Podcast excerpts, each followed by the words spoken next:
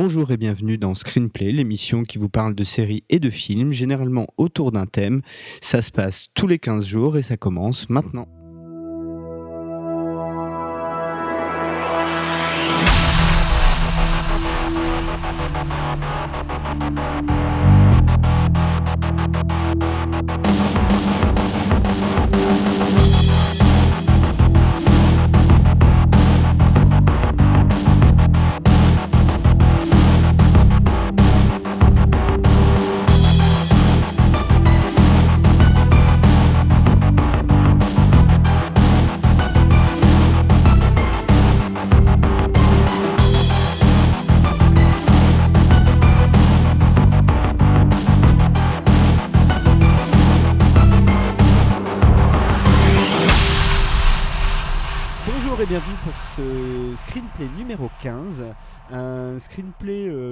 À mon cœur, je dois dire. Euh, et et j'accueille euh, Vivien Lejeune euh, pour la troisième fois consécutive, pas, pas consécutive, mais pour la troisième fois dans cette émission. Bonjour Vivien. Salut, euh, je suis ravi, ravi, comme tu le sais, de- d'être de retour autour de cette émission-là, spécialement celle-là. Oui, alors je- j'en dirai deux mots après, Euh, mais avant je vais présenter euh, notre troisième compare du soir, euh, Fred Tepper de- du blog Les Chroniques de Cliffhanger, pour la première fois dans cette émission, mais déjà depuis quelques semaines dans l'écurie, ou quelques mois même maintenant, dans l'écurie Season 1 aussi. Bonjour Fred, Salut très heureux de Euh, t'avoir parmi nous. Et ben ravi d'être là, vraiment vraiment très très très heureux de faire cette émission avec vous. Alors, euh, bah, peut-être qu'il faut commencer par raconter un peu notre vie, Vivien, hein, pour expliquer le pourquoi de cette émission. Euh, donc, euh, quand on s'est rencontrés au mois de juin dernier au Festival de Monte Carlo, on a assez vite compris. Attends, attends, attends, tu, tu- tu commences très mal. je Ça commence commence très mal. il était, il, Il était une une fois. fois. Il était une fois deux gars, Voilà. deux gars Voilà, dans reprends, un festival télé euh, qui euh, assez rapidement se rendent compte qu'ils ont euh, une grosse culture commune et notamment sur un certain nombre de films qui font quand même appel à notre âme de gosse. Et notamment un des films dont on va parler ce soir fait partie des choses dont quasiment on, parle ensemble depuis le début, en l'occurrence Histoire sans fin. Je crois que c'est un film important et pour toi et pour moi. Euh, donc euh, je suis ravi de, ce thème euh, consacré donc à ces films qui vous racontent des contes au travers de personnages qui lisent des livres. Euh, c'est vraiment l'angle. Alors c'est un peu, ça fait un peu spécifique comme ça, mais ce sera le thème. Et pour ce faire, on va parler donc de l'histoire sans fin de Wolfgang Peterson, Labyrinthe de Jim Henson, Princess Bride de Robert Reiner. Et ces trois films ont été sont sortis entre 1984 et 1987. Donc autant vous dire que euh, c'est, ils sont tous dans l'ambiance de, de la même époque, quoi. Euh, donc Vivien, j'imagine que t'es motivé, toi. Plus que jamais, comme je disais, c'est vraiment, c'est même plus de la motivation. Comme tu disais, on en a parlé pendant des mois. Ça y est, on y est bien. On est bien là, on est bien. Euh, Fred, pareil, le sujet, ça va? Alors le sujet, euh, ben, on va en parler euh, un petit peu plus précisément en abordant les films. A priori, comme ça à la base, c'était pas trop pas trop ma mais déjà le plaisir de faire cette émission avec vous, le plaisir de, de redécouvrir avec un œil neuf des des films que j'avais plus ou moins appréciés ou que je ne connaissais pas. euh, je, vous dirai ça tout à l'heure. Euh, c'était euh, a pris le pas donc sur sur le fait que c'était pas a priori mon, goût premier en, tous les cas mon choix premier. Bon, bah écoutez, je vous propose qu'on n'attende pas, hein, qu'on attaque directement avec le thème de cette émission, la vie rêvée des livres.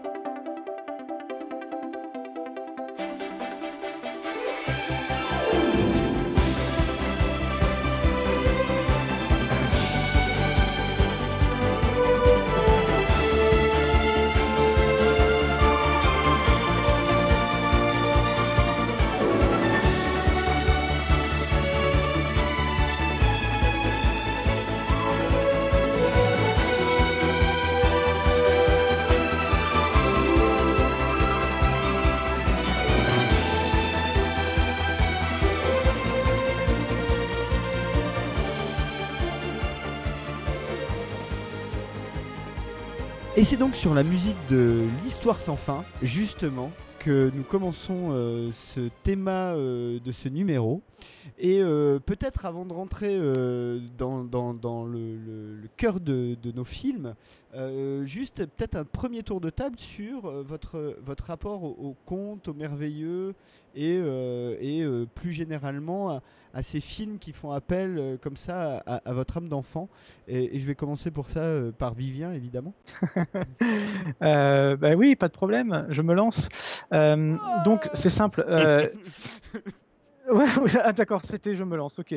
On aurait pu faire à la gouffe. tu sais, c'est comme On va- la nuit on- tombe, on- boum. Vo- Voilà, on aurait pu le faire à la Goofy, puisqu'on va un peu parler. De... Voilà, on est un peu dans Disney et tout, on peut le faire. Ouh, Voilà. Euh, bon, voilà. Tout... Donc c'est vrai, vous avez gardé votre âme, votre âme d'enfant, hein, effectivement. Ah, mais attends, euh, c'est- l'émission où jamais où se lâcher. Pour te répondre beaucoup plus euh, sérieusement, euh, bah, étant depuis maintenant de nombreuses années journaliste à l'écran fantastique, c'est forcément un domaine qui me, qui me parle, qui me, qui me correspond. On n'atterrit pas là-dedans par hasard.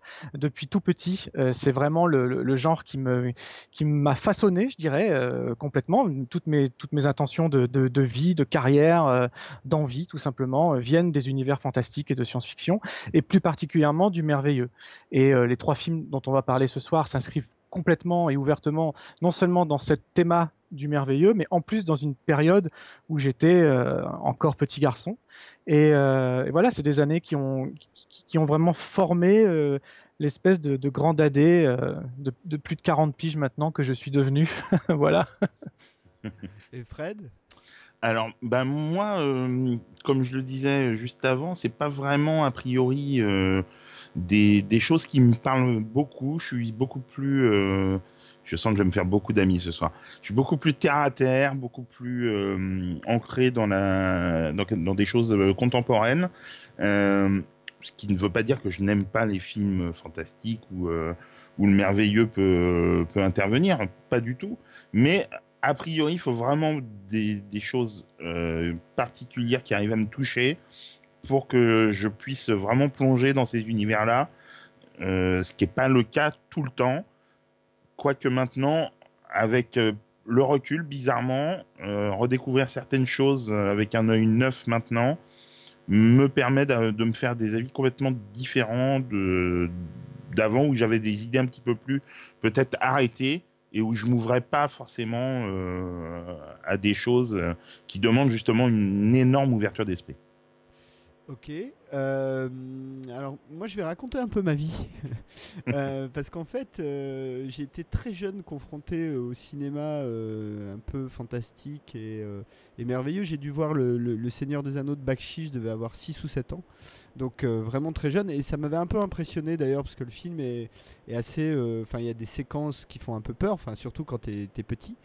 Et, euh, et c'est vrai que pour moi, ça fait partie de, ce qui a défini euh, ma culture et sans doute mon intérêt, euh, en grande partie mon intérêt pour le cinéma, et notamment l'Histoire sans fin, qui est un film que j'ai dû voir en boucle, je sais pas, la, première fois peut-être dix fois d'affilée en boucle, enfin c'est un, truc de fou. Donc moi, je suis effectivement aussi très très sensible à ça, et particulièrement les trois films dont on va parler puisque euh, il y en a quand même deux des trois que j'ai vus en salle. Euh, en l'occurrence, pas l'histoire sans fin, mais Labyrinthe et The Princess Bride, c'est deux films que j'ai pu voir au cinéma. euh, Alors au moment de leur sortie, donc c'est des, souvenirs cinématographiques incroyables, des sensations que j'ai rarement retrouvées depuis. Alors sans doute l'âge y est pour beaucoup aussi, mais c'est vrai que du coup. parler de ces films-là, pour moi, c'est encore une fois un retour en enfance, mais même personnel, quoi un retour à des moments euh, particuliers de vie. Donc euh, moi je suis très très très très sensible euh, à ça et à, ces films-là. Donc et, et, et du coup, encore une fois, avant d'aborder le sujet, est-ce que vous pensez que, et là je vais peut-être commencer par Fred justement, encore aujourd'hui on est capable de, faire des films qui font rêver comme ça ou c'est quelque chose qui s'est complètement perdu? Et si, si vous en avez en tête, si, citez-les parce que moi j'en vois pas en fait. Euh, moi, j'en vois. Alors, c'est peut-être parce que je me suis euh, intéressé plus sur le tard à ce, type de cinéma. Euh, mais ne serait-ce que chez Disney, euh, qu'on a tendance maintenant à beaucoup catégoriser comme étant euh, une grosse machine afrique, hein, dis- disons-le. Euh, un film comme La, Reine des Neiges, euh, je trouve, fait appel à à ces choses-là. Euh, je trouve que ce que fait Peter Jackson avec euh, la, saga ben, du Seigneur des Anneaux, du Hobbit, fait appel à ces choses-là également. non, je trouve c'est pas, on n'est pas uniquement dans des recettes type Marvel que personnellement, voilà, j'affectionne par ailleurs. Mais euh, il, y a, aussi, je pense, euh, toujours une part de merveilleux dans certains films. Après, voilà, encore faut-il réussir à la trouver. Vivien? Oui, je suis complètement d'accord avec, euh, Fred. je rajouterai juste à sa liste les Harry Potter, qui pour moi fonctionnent exactement sur ce niveau-là et qui en plus ont cette particularité d'avoir pu accompagner euh, nous, là, on va parler de trois films différents qui nous ont accompagnés à une période. Les Harry Potter ont accompagné plusieurs générations d'enfants, euh, d'adolescents et de jeunes adultes ou d'adultes restés avec leur, avec leur âme d'enfant. Mais je trouve que voilà, Harry Potter joue sur ces, sur ces thèmes-là. Et euh, encore plus vrai, je, me tournerai vers la télévision et j'ai envie de citer les, les trois merveilleux téléfilms qui ont été adaptés des œuvres de Terry Pratchett autour des contes du disque monde.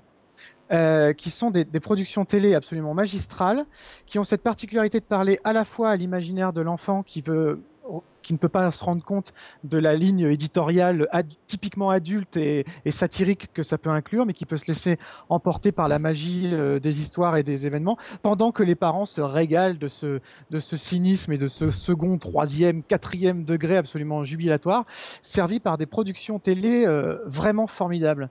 Voilà, c'est donc je, rajouterai ça. Après, les techniques ont évolué. On en parlera quand on va quand on va détailler chacun des films. Je pense que les, les trois films dont on va parler dégagent une nostalgie.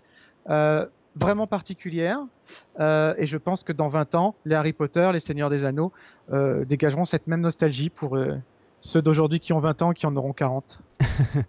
bon, moi je veux pas faire le, vieux con, c'était mieux avant, mais c'est vrai que je, suis assez d'accord avec vous. Hein. Il y a encore des, choses qui se font, mais euh, pour moi, ce qui manque un peu, c'est que tu prends les Harry Potter. quand je vois Harry Potter, j'aime bien, hein, je, les, ai vus, je les ai même lus, donc euh, c'est un univers que j'aime bien. Mais je trouve qu'il y a un petit peu trop la machine studio qui est visible et du coup on perd un peu de, le côté charnel qu'il y a dans certains films. Pour moi par exemple, on en parlait dans notre précédente émission, mais il y a un mec comme Guillermo del Toro a encore ce sens du conte, ce sens d'un univers qu'il a dans la tête et qu'il arrive à mettre en image euh, que euh, retrouve de moins en moins. Enfin moi je retrouve de moins, je trouve moins, de moins en moins de personnalité en fait dans les films euh, contemporains. même les Disney par exemple, j'aime beaucoup Maléfique, mais Maléfique tu sens quand même qu'il il y a des choses qui ont été faites pour euh, cibler des audiences précises. Enfin, il y, a, une espèce de, de, mathématique de la construction du film que tu n'as pas forcément euh, dans des films un peu plus anciens, qui sont plus euh, artisanaux et qui, du coup, ont un charme qu'on retrouve de moins en moins, sauf chez des gens comme Del Toro, comme je le disais, enfin pour moi, hein, comme je le disais plus tôt. bah écoutez, je vous propose qu'on passe directement à notre premier film de ce, de ce thème, de ce numéro. Euh, avec euh, l'histoire sans fin.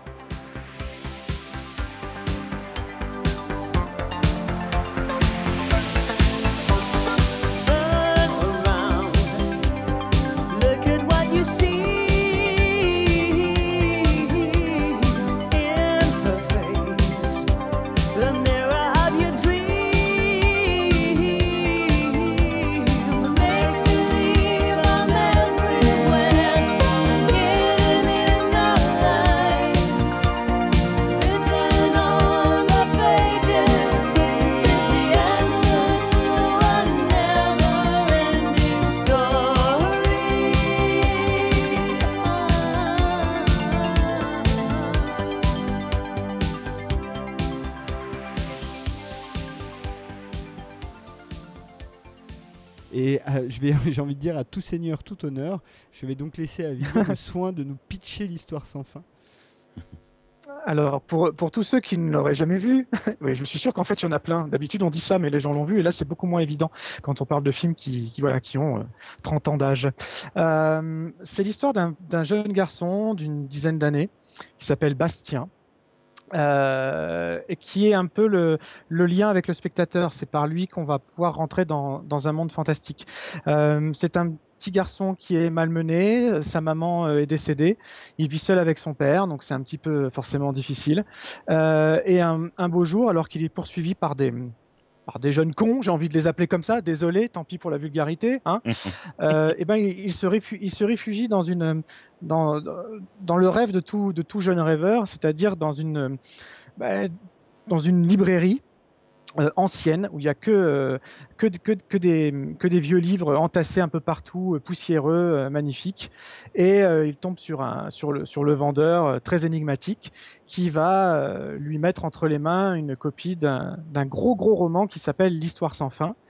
Et plutôt que d'aller en cours, il va décider de sécher la journée, d'aller s'isoler dans le grenier de son école et de commencer la lecture de ce conte qui va l'emmener dans des contrées euh, euh, fantastiques puisque le, monde dans lequel ça se passe s'appelle Fantasia. Euh, et va se plus il va avancer dans la lecture et plus il va rentrer dans un mode interactif se rendre compte qu'il y a peut-être une, une part que le lecteur peut prendre part au récit de manière bien moins passive qu'on pourrait le croire. Et après le reste c'est que du bonheur Euh, alors commençons tout de suite. Fred, l'histoire sans fin. Alors Ben. comment dire? Alors, oui, comme je le disais tout à l'heure, je pense que je vais me faire beaucoup d'amis ce soir dans la geekosphère, la blogosphère, tout ce que vous voulez, la twittosphère, euh, dans toute la... stratosphère même. Euh, c'est un film que j'avais découvert il y a donc certainement l'année de sa sortie. Euh, j'en avais pas gardé un souvenir plus impérissable que ça. Je suis désolé, vraiment. Euh, je l'ai revu donc pour, pour préparer cette émission.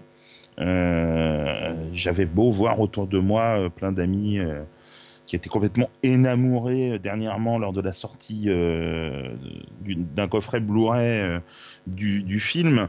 j'ai écouté, j'ai revu le film et, euh, c'est hyper kitsch, les gars. C'est euh, c'est atroce. C'est ça fait ça fait saigner des yeux. C'est je me suis ennuyé, euh, restons polis. et j'ai beau complètement. bien sûr qu'on s'identifie aux gamins, bien sûr qu'on a, on s'est tous vu être le héros d'un d'un bouquin dans lequel on plongeait totalement. Euh, ça, je ne remets pas euh, ça en cause, mais au niveau des... D'accord, c'est vrai que la technologie, elle a évolué, donc les effets spéciaux maintenant, c'est autre chose.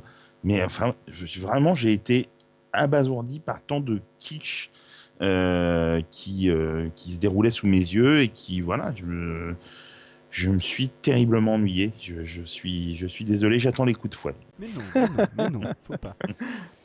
Euh, bon, bah, Vivien, euh, déclare ta flamme, je t'en prie, je déclarerai la mienne après.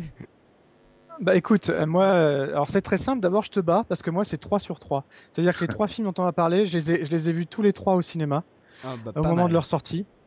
Voilà, et, et, je peux te dire que l'histoire sans fin m'a marqué euh, au point que euh, je dévoile aussi ma vie privée. Hein, je porte Laurine.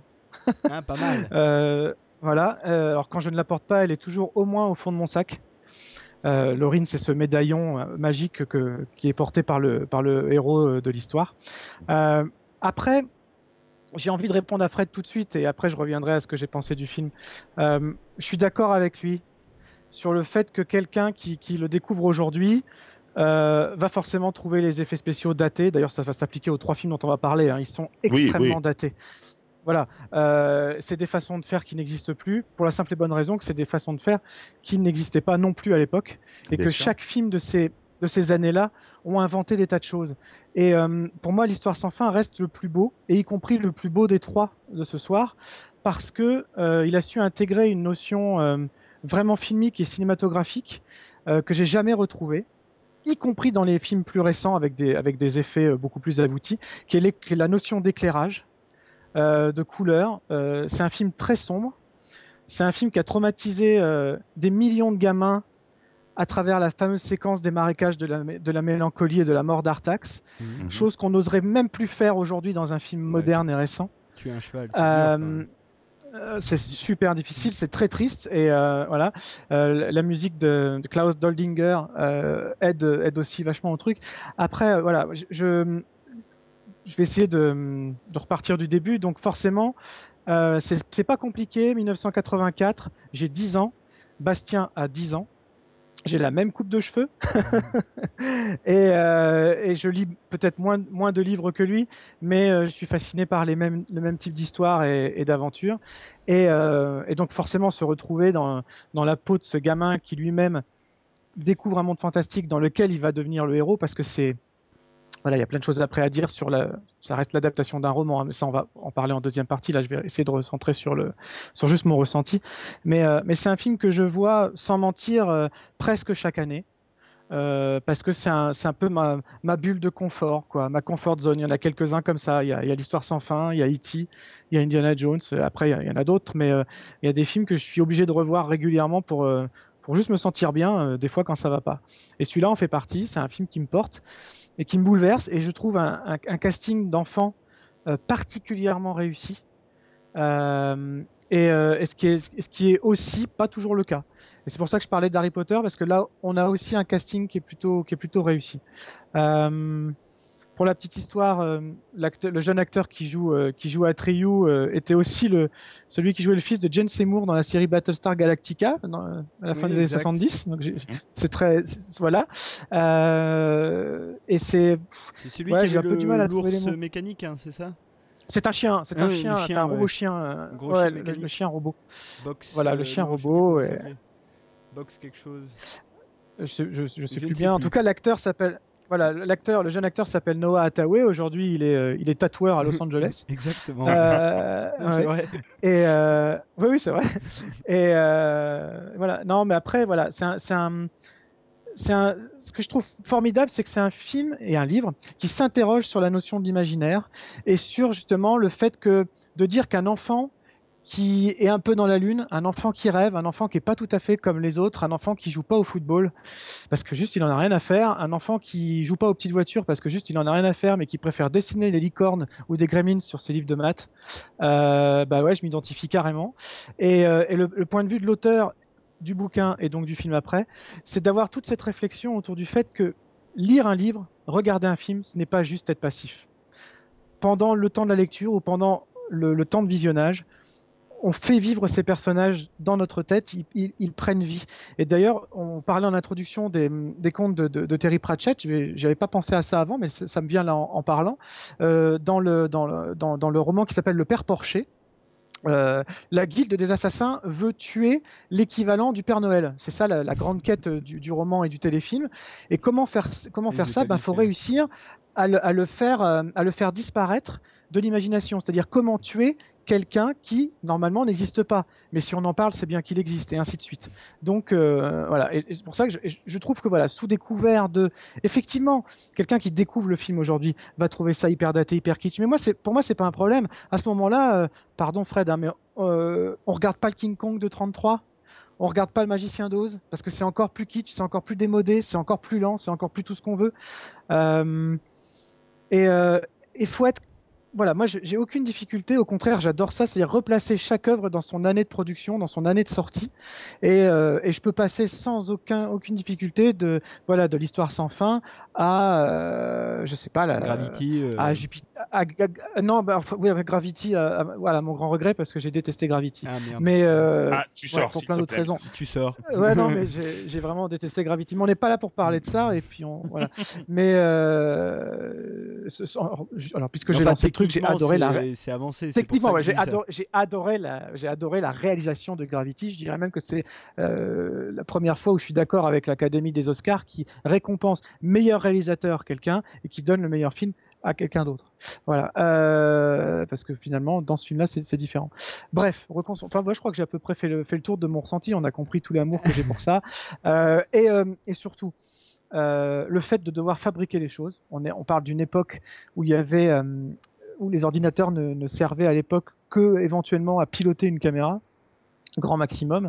Donc fallait tout créer, fallait tout construire. Et là où je suis pas d'accord, c'est moi, je trouve pas ça hyper kitsch par rapport à plein d'autres choses. Je parle pas des suites, hein, on est bien d'accord. Je parle que du on premier parle que de l'original. Hein. Mais voilà. Alors ok, l'escargot. La chauve-souris, tout ce qu'on veut, mais alors les maquillages sont plutôt brillants et, et surtout le, le mangeur de pierre reste, à mon sens, une des mi-poupées, euh, mi-mannequins, mi, enfin tout ce qu'on veut. Il y a, y a, y a de l'animatronique, il y a des, il y a des, il y a des mecs dedans. Enfin, il y a plein de, il y a plein d'art, plein d'artistes et plein d'arts mélangés qui font que grâce à cette, à cette texture, à, cette, à cet éclairage vraiment gris, et c'est là où ça gagne. On, rappelle que c'est un film allemand hein, et, pas, et pas du tout une production euh, américaine. Et je trouve que ça, ça se ressent ce côté européen. Euh, et, euh, et, voilà, je trouve que c'est. Enfin, moi, j'adore ça. pareil, j'ai eu l'occasion dans d'autres émissions de crier mon amour pour Once Upon a Time. L'une des principes, la série télé de Disney, l'une des principales critiques qui est faite, c'est la qualité des effets, spéciaux, et je peux pas le renier. Mais c'est pas quelque chose qui me dérange. On est dans un conte, on est dans une. C'est comme si je suivais une pièce de théâtre.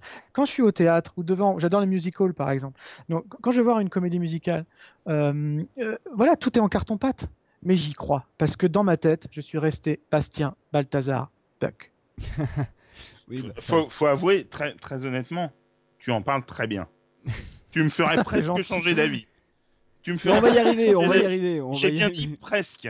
C'est notre quête non, du en Revanche, en revanche, je tiens juste à féliciter euh, Christophe pour le voilà pour avoir eu envie et le, et le flair d'inviter Fred parce que moi quand il m'a dit on va faire l'émission le screenplay, l'histoire sans fin, labyrinthe, Princess Bride, je me dis ouais mais ça va être bien, mais les gens vont s'ennuyer, on va être love, love, love les mecs, c'est pas possible. Et je trouve ça super que Fred justement ait ce regard différent et décalé parce que euh, parce que c'est ça aussi le public. Et je vais juste finir sur le ressenti, après on repartira vraiment sur le film. Il y a un an, euh, je, je, suis allé, il y a eu une, une, une, projection du film au Max Linder un dimanche matin. Euh, et c'était formidable. Donc, je, je, de revoir le film au cinéma. En plus, Max Linder est une salle parisienne absolument géniale. Et, euh, et, donc, c'était génial d'y aller euh, avec des amis. Qui, qui de, de, très longue date, qui venaient de loin, de province, etc., vraiment de, de loin, qui amenaient leurs enfants. Moi, j'ai pas d'enfants, mais eux sont venus avec leurs enfants de moins de 10 ans. De, il y avait un, enfant de 7 ans, il y en avait d'autres. Et je peux te dire, Fred, que quand tu as moins de 10 ans, eh ben, ils étaient en larmes dans les, dans les marais de la mélancolie. Ils étaient à fond les ballons et j'ai entendu les gamins crier dans la salle cours à, cours à Treilloux, cours. J'en mm. pouvais plus. J'avais les poils plus que, le, plus que le film. Donc la preuve que 30 ans plus tard, et là c'est la preuve par A plus B parce qu'on est dans une, dans une salle de cinéma avec un public pas prêt et un public de, de, jeunes joueurs de jeux vidéo, mm-hmm. eh ben ils ont, ils ont été exaltés par l'histoire sans fin. Et je pense pas qu'ils l'auraient été par exemple par, Princess Bride ou Labyrinthe, mais ça on en reparlera dans le détail. Voilà, j'ai fini ma diatribe et à toi. Euh, Christophe. Euh, non, bah, j'ai pas grand chose à ajouter, euh, mis à part que je suis aussi un, amateur, un, amoureux même de longue date de ce film. notamment, il y a une chose moi, qui m'avait beaucoup touché à l'époque, c'est que il n'y a pas de référence extérieure, c'est-à-dire que l'univers se suffit à lui-même. Et du coup, tu plonges vraiment dans un univers auquel tu peux pas avoir accès autrement qu'en lisant le bouquin, en allant voir ce film. Et ça, déjà, ça avait été euh, quelque chose euh, qui m'avait beaucoup touché. Non, non, il n'y a rien à dire de plus. Euh, je, pourrais coller quasiment mot pour mot, à part la, projection Max Linder que je n'ai pas vue. Mais ce que tu viens de dire, Vivien. juste, petite digression, tu as beaucoup parlé de Terry Pratchett. Alors, il faut quand même dire, Terry Pratchett, c'est un auteur de romans. Euh, anglais euh, qui fait euh, de la fantaisie humoristique dans un cycle qui s'appelle Les Annales du Disque Monde. Et c'est absolument drôlissime. Donc si vous avez l'occasion de tomber sur les bouquins de Terry Pratchett, quasiment chaque bouquin peut se lire indépendamment les uns des autres, plus ou moins. Il y a des personnages qui reviennent, mais bon voilà. mais c'est très très très très drôle. Donc petite digression terminée. Écoutez, peut-être je vais faire vite fait la fiche technique du film, comme ça on, parle vraiment du contenu euh, en soi, parce qu'on a, on a même encore rien dit, on n'a même pas encore parlé de Falcor, hein, c'est pour vous dire. Parler d'histoire sans fin sans parler de Falcor, c'est quand même euh, quelque chose. donc euh, c'est un film de Wolfgang Petersen, je l'ai dit. Donc Wolfgang Petersen, c'est Das Boot qui est sans doute le film qui l'a fait connaître, mais surtout un film moi que j'aime beaucoup qui s'appelle Enemy Mine de 85, assez peu connu, un peu oublié, c'est dommage parce que c'est vraiment un film très touchant. Euh, je trouve. Enfin, euh, voilà. Euh, avec dans les rôles principaux Barrett Oliver dans le rôle de Bastien, qu'on a pu voir dans Daryl, notamment pour ceux qui ont vu ce film où il joue un petit garçon robot. Noah Hathaway qui donc devenu, qui est donc devenu tatoueur à, Los Angeles. et Tammy Stronach qui, est, qui joue le rôle de l'impératrice. qui elle est danseuse. Donc elle était jeune danseuse au moment du film et puis ensuite elle a poursuivi sa carrière de, de danseuse. Depuis elle est américano-israélienne. Comment? Elle est vieille danseuse maintenant. Oui, maintenant elle est vieille danseuse. Enfin, quoi que non, hein, j'ai vu des photos, elle a encore de très jolis restes hein, quand même. D'accord. Ouais, c'est. Tout ça à fait hein. d'accord. Tout à fait d'accord. Ça va, hein, euh, t'as mis euh, quand tu veux. hein. Euh, surtout qu'il y a une petite anecdote marrante, c'est quand elle a tourné l'histoire sans fin, elle était donc toute petite et elle venait de perdre ses deux dents de devant. Et du coup, ils ont dû lui faire une prothèse pour le film et qui change un petit peu sa lèvre supérieure. Donc euh, c'est pour ça, elle se ressemble pas forcément euh, trop sur les photos, mais Ah. c'est à cause de ça. Euh, donc la musique, c'est une musique de Klaus euh, Doldinger, euh, mais qui est un, saxophoniste de jazz allemand, mais on l'a dit euh, avec un, thème notamment qui a été assez connu et qui est encore joué hein, dans toutes les compiles années 80. Vous avez The Neverending Story de Lee Mail, euh, qui a été composé par Giorgio Moroder et qui a aussi composé certains bouts de la, du, score, les bouts un peu plus électro années 80 qu'il y a dans le, le score du film. C'est donc un scénario de Wolfgang Petersen et Hermann euh, Weigel sur la base du bouquin de Michael Ende, euh, sachant que Hermann Weigel a fait Moi, Christiane F, droguée, prostituée, donc autant dire pas du tout dans le même genre. Euh, et ça a été le, le chef op, c'est euh, Jos Vacano qui a quand même fait donc Das Boot du même Wolfgang Petersen, mais surtout Robocop, Total Recall et Starship Troopers. Donc autant dire que ça a été un peu le, le chef op attitré de Paul Verhoeven sur sa période américaine. Hein, carrément. Euh, quoi qu'il n'a pas fait Basic Instinct. Bon voilà, il n'a pas fait Basic Instinct, mais il a fait les autres. Euh, il est sorti aux USA le 20 juillet 84, en France le 21 novembre 84. Il dure 1h34. Il a coûté, alors c'est adapté, hein, c'est converti puisqu'il a été évidemment financé en marque puisque c'est un film allemand, Euh, mais l'équivalent de 27 millions de dollars et c'était le, le film le plus cher de l'histoire du cinéma allemand à son époque. Il en a rapporté 20 millions aux USA, mais c'est très difficile de parler de recettes parce que le film a 30 ans et je pense que rien qu'en DVD, Blu-ray, coffret, euh, il a plus que largement euh, euh, remboursé sa mise depuis. Et il a un joli score de 81% sur Rotten Tomatoes, ce qui est quand même plutôt pas mal. Donc clairement, bon bah c'est un film assez culte pour beaucoup de gens quand même, ça on peut le dire sans trop s'avancer. Mais peut-être euh, ce, qui est, euh, le premier angle du film et ce qui est intéressant euh, à aborder, c'est l'altérité qu'il y a entre le personnage de Bastien et son alter ego fantastique qui serait Atreyu, même si c'est censé être deux personnages différents, en fait, tout le film nous laisse penser que Atreyu est un petit peu le pendant fantastique de Bastien qui est en train de lire le livre des aventures d'Atreyu. Je sais pas si vous le voyez comme ça, vous, Euh, Fred peut-être. Moi, ouais, ouais, moi je l'ai vu, je l'ai vu plutôt comme ça, euh, carrément même. C'est, euh, c'est ce qu'on ressent tout du long, et c'est, c'est vrai que c'est la partie, comme je le disais tout à l'heure, la plus, la plus réussie puisqu'on s'identifie complètement euh, au gamin qui lit le bouquin et qui, euh, qui vit ses aventures euh, euh, à, tra- à travers les pages.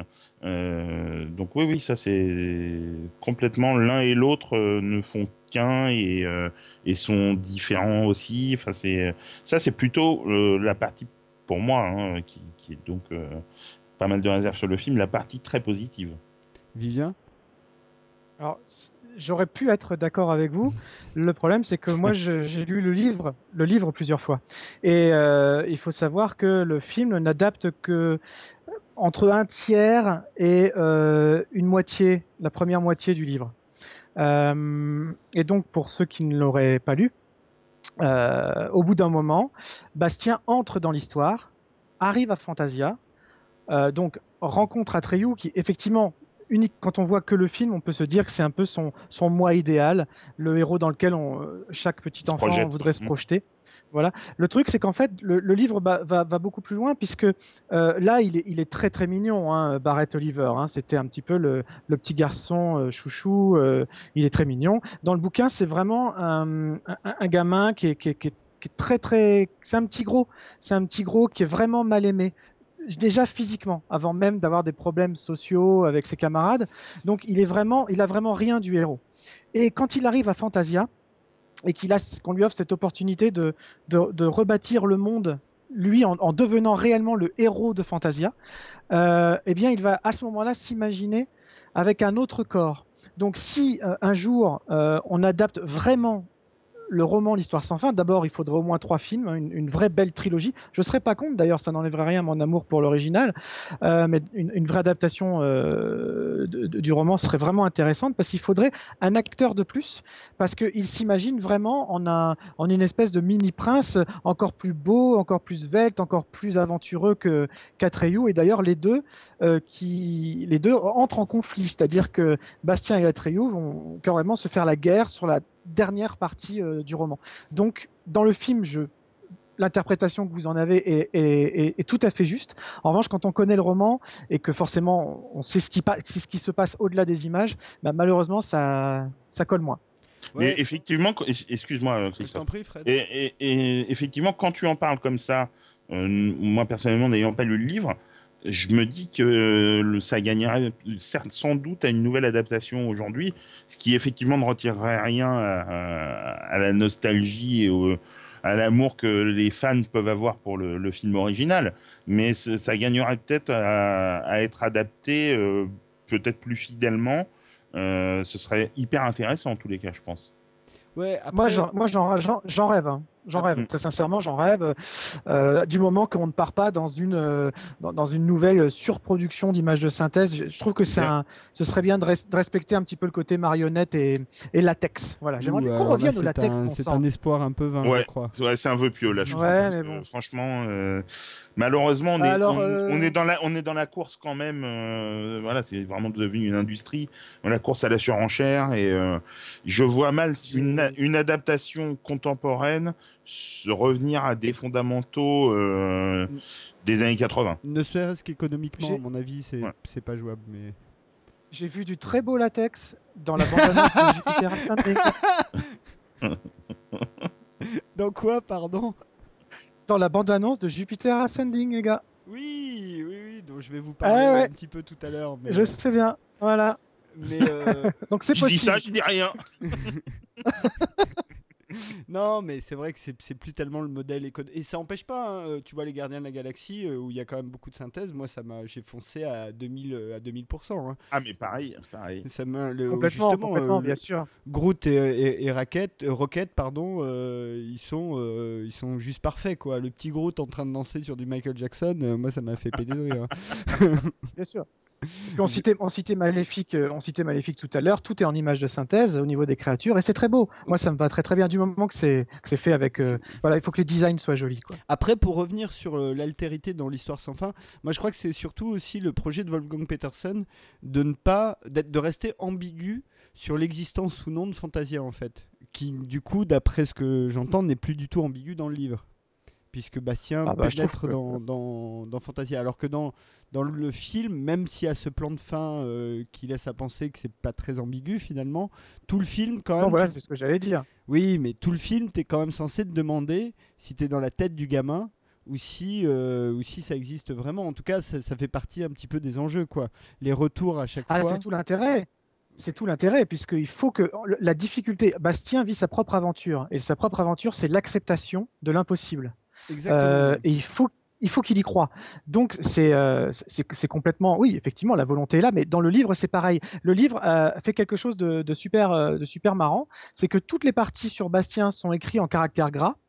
Et toute la partie dans Fantasia sont écrits en caractère euh, traditionnel.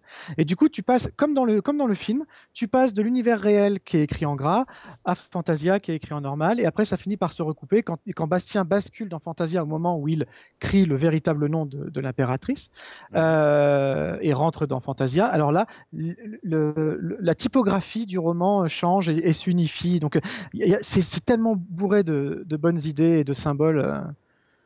Oui, oui, euh, complètement. Alors, euh, juste euh, peut-être pour rappeler un peu l'histoire fantastique qui sous-tend à ça, c'est que donc l'univers de Fantasia est en train d'être détruit au moment où le film commence, et on comprend parce qu'en gros les, les, enfants ne lisent plus, et que le, les gens ne lisent plus, je sais plus si c'est que les enfants ou tout le monde, euh, et que du coup le, cet univers qui est nourri de l'imaginaire collectif est en train de mourir à cause de ça. Et le, la, exactement ça. La quête euh, de d'Atreyu qui est donc euh, dans le film, moi je maintiens hein, dans le film, on peut le quand même, il est vraiment posé comme l'alter ego de Bastien et même physiquement. Il y a des petites, ils se ressemblent pas, mais enfin voilà quoi, il y a des, des, petites choses qui se retrouvent. Bah, la quête d'Atreyu, c'est d'aller euh, c'est une, matérialisation de ça, c'est-à-dire il doit aller chercher euh, Laurine justement, hein, c'est ça? Euh, C'est ça. non, non, Laurine, il, il, doit, il, doit aller chercher le vrai nom de l'impératrice. Et en fait, effectivement, on apprendra, on peut, on peut spoiler hein, le film à 30 ans, que le véritable nom de l'impératrice, c'est le nom de la mère de Bastien. Dans le film. oui, dans le film. Dans le film. Dans le film, ah on n'entend pas d'ailleurs. Il le dit, mais on l'entend pas. Il le dit dans la tempête et on l'entend pas. Alors en même temps, dans le, dans le bouquin, Ryu est un petit personnage à la peau verte. Alors forcément, l'identification, ça marche moins bien. Oui, alors euh, ils, ont tenté, euh, ils ont tenté de peindre Noah Attaway en vert, mais c'était tellement ridicule qu'ils ont abandonné l'idée en fait. Exactement. Mais euh, euh, ok, alors peut-être sur la, construction du film lui-même, parce que ce qu'il faut quand même dire, c'est que avant, avant de rentrer, euh, enfin pas avant de rentrer, mais c'est que l'histoire sans fin, c'est quand même aussi un grand film d'aventure. Euh, avec euh, des combats, des épreuves, des créatures fantastiques. Enfin, il y, a tout ce qu'il faut euh, pour faire un, beau film d'aventure fantastique.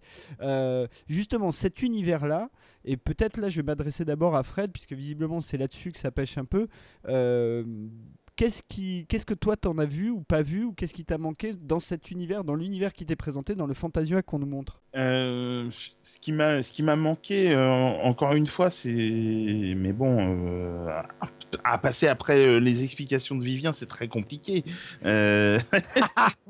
non, mais encore, encore une fois, ouais, voilà, c'est ça.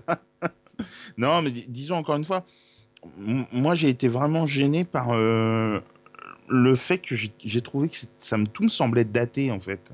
Euh, tout, euh, tout me semblait, encore une fois, je suis désolé, tout me semblait kitsch et ça me, ça me, ça m'a énormément gêné à la vision. Ça m'a empêché de prendre le plaisir, euh, comment dire, le plaisir brut de l'histoire qui est, qui est en, soi une très très jolie histoire à laquelle je, je pourrais très bien marcher euh, à 2 milliards de pourcents en la lisant, je pense. Euh, et là, euh, le fait peut-être de redécouvrir le film avec trop de, recul, vraiment, ça m'a gêné à la vision et, j'ai pas pris de plaisir. Donc il m'a manqué énormément de choses. Il m'a manqué plus de spontanéité. J'avais l'impression de voir que tout ce qui se déroule, enfin que tout était, euh, comment dire, que tout était faux. J'ai, j'ai, j'ai pas vu, j'ai pas ressenti la magie que le film est censé dégager. Euh, et toi, Vivien, sur l'univers? Bah, en, fait, c'est marrant. Je, trouve ça super intéressant, vraiment, euh, le, les réactions de Fred. Parce que je, est-ce que j'aurais pas les mêmes? Si j'avais pas aimé ce film à 10 ans et si je l'avais pas revu régulièrement et euh, et je sais pas en même temps je suis vraiment je suis un enfant de je suis un enfant du Muppet Show. On en reparlera après avec Labyrinthe mm, mm, mais je suis un enfant de tout ça et, encore une fois je, je l'ai un peu expliqué tout à l'heure j'aime le, le carton pâte ne me dérange pas tant tant, tant qu'il m'embarque et, euh, et et quand je vois, en fait, le, le tournage, mais déjà quand j'étais gamin, hein, euh, en fait, je lisais déjà l'écran fantastique quand j'étais gamin. Le magazine est plus vieux que moi. Euh, et non, mais c'est vrai. Et du coup, c'est quelque chose, c'est quelque chose qui me, qui me, qui me fascinait et qui me fascine toujours. C'est-à-dire que moi, les, les, plateaux me faisaient rêver.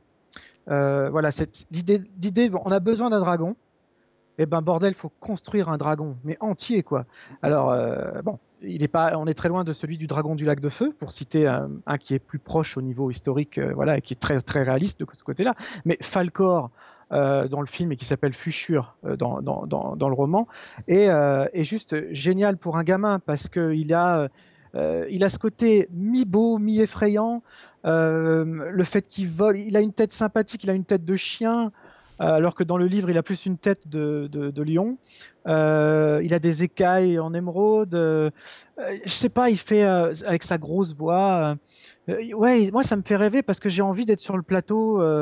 aussi bien étant gamin que, que, maintenant. Et moi, quand je regarde ce film-là, j'ai, c'est mes, c'est mes j'ai à la fois j'ai 10 ans dans ma tête parce que je me laisse encore embarquer et à la fois ben ouais j'ai bien mes 40 ans parce que j'en apprécie les valeurs de cadre le choix des plans la direction des jeunes comédiens ce qui est vraiment pas évident.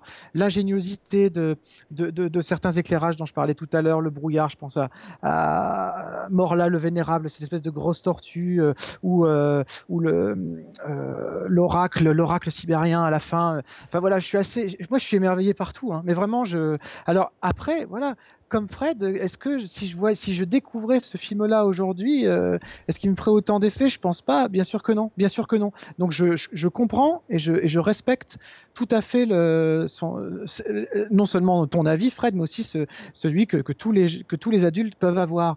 N'empêche que, bah voilà, j'ai eu la confirmation que je voulais avoir à cette fameuse projection au Max Linder. Les gamins mmh. marchent à fond et, et en redemandent. Et, euh, et voilà je, je, je, ferai le test avec ma nièce et mon neveu euh, qui ont 10 et 6 ans, euh, de, leur, montrer le film pour voir leur réaction.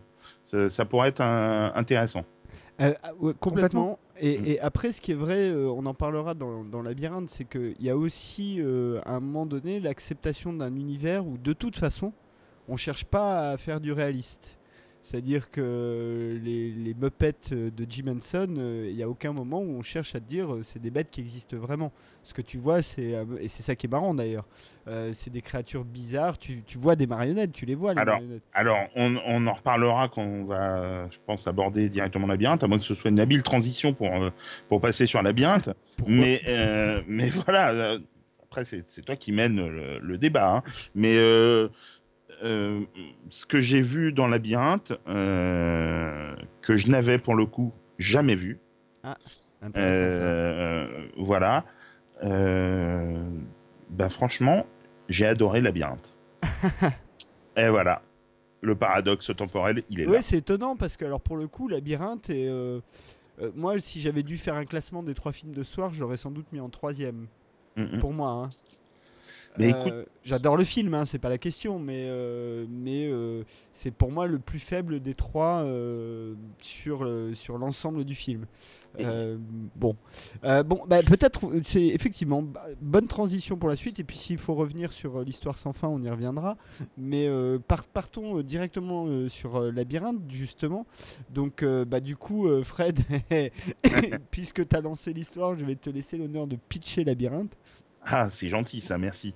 Alors, bah, Labyrinthe, c'est l'histoire donc de Sarah, qui est une, ado qui est passionnée par, par les contes de fées, qui un soir, euh, bah, elle est forcée par, euh, par sa belle-mère et son père à garder son, demi-frère, qui est, qui est un bébé, hein, euh, qui, qui n'arrête pas de pleurer, et donc elle se met à lui raconter une histoire, celle du, du roi des gobelins, qui est tombé donc amoureux d'une une jeune fille humaine et en lui racontant l'histoire, elle prononce une phrase qui euh, fait que le bébé est emmené euh, dans un monde euh, bah, totalement imaginaire, qui est gouverné alors par Jareth, qui est un être androgyne et qui, est le roi des gobelins, et qui est interprété Mazette par David Bowie.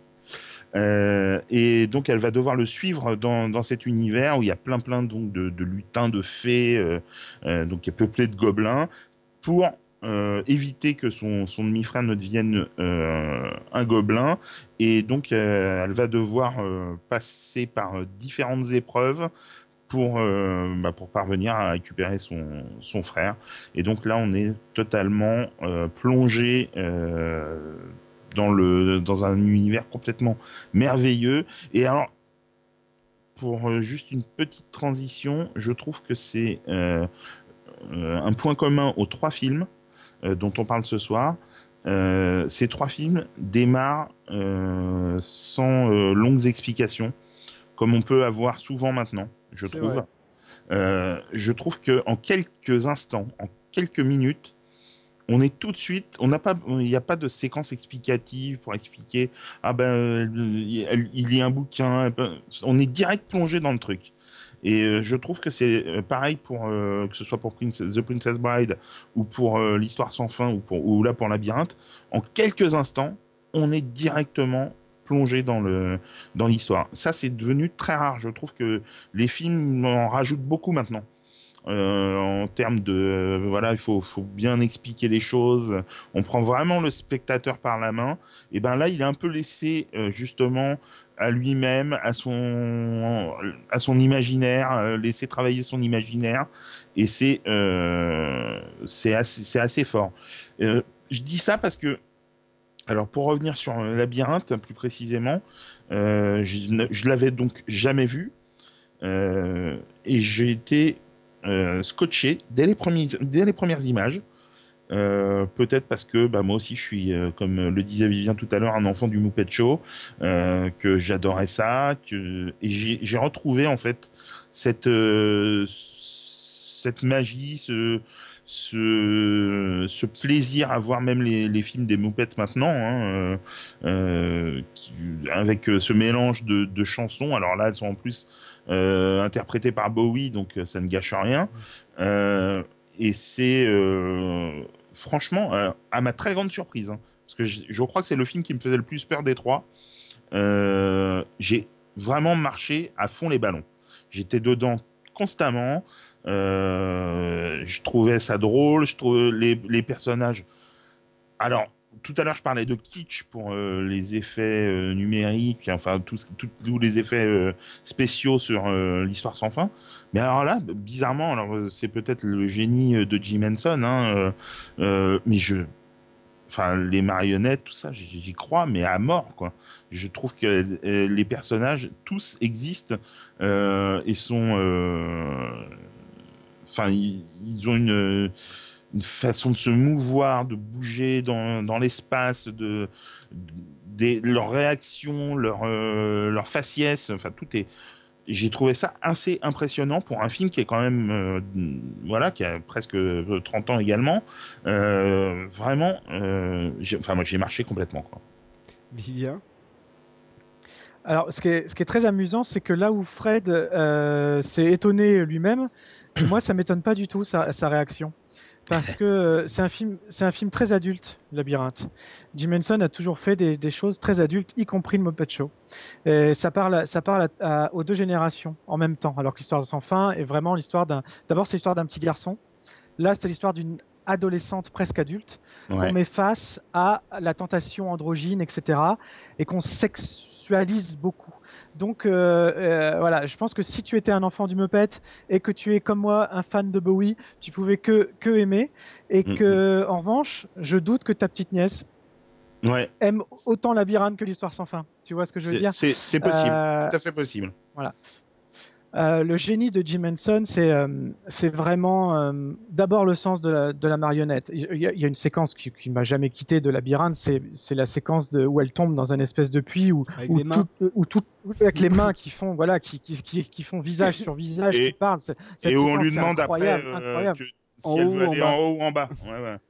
Exactement, voilà, c'est juste, c'est juste, c'est juste formidable. Euh, alors après, tu vois, je sais pas quel, quel regard. Je serais intéressé aussi de voir quel regard peut avoir un enfant d'aujourd'hui sur un film très daté, avec des marionnettes qui sont réelles et pas en images de synthèse, et avec en plus un chanteur que les enfants connaissent pas, qui chante pendant tout le film.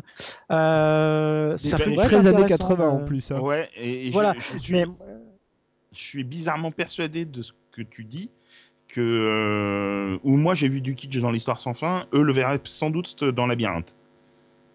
Exactement. Je pense que ça marche un peu euh, au même niveau. Au même ouais. niveau. et euh, après, un film comme Labyrinthe, c'est un film dangereux et, je pense que c'est pour ça que c'est pas c'est pas un des films les plus qu'il est loin d'être aussi culte qu'un Histoire sans fin, par exemple. C'est justement la présence de David Bowie. C'est-à-dire que quand tu fais un choix artistique à, ce point appuyé, euh, tu, te, bah, tu te mets à dos une bonne partie du public. Les gens qui n'aiment pas Bowie, ils vont pas voir Labyrinthe.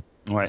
Tu vois, comme moi, comme moi, par exemple, euh, il y a un des rares Disney euh, auxquels j'ai beaucoup de mal, c'est Tarzan, parce que je suis pourtant assez fan de Genesis, mais alors pas fan du tout de, de toutes les chansons que Phil Collins a infligées à ce dessin animé. et du coup, ça me gâche, ça me gâche un film d'animation qui pourtant est bien réalisé. Et mhm. là, moi, j'adore Bowie, j'adore Jim Henson, donc euh, Youpi Hurrah, je peux le voir tous les ans aussi, celui-là.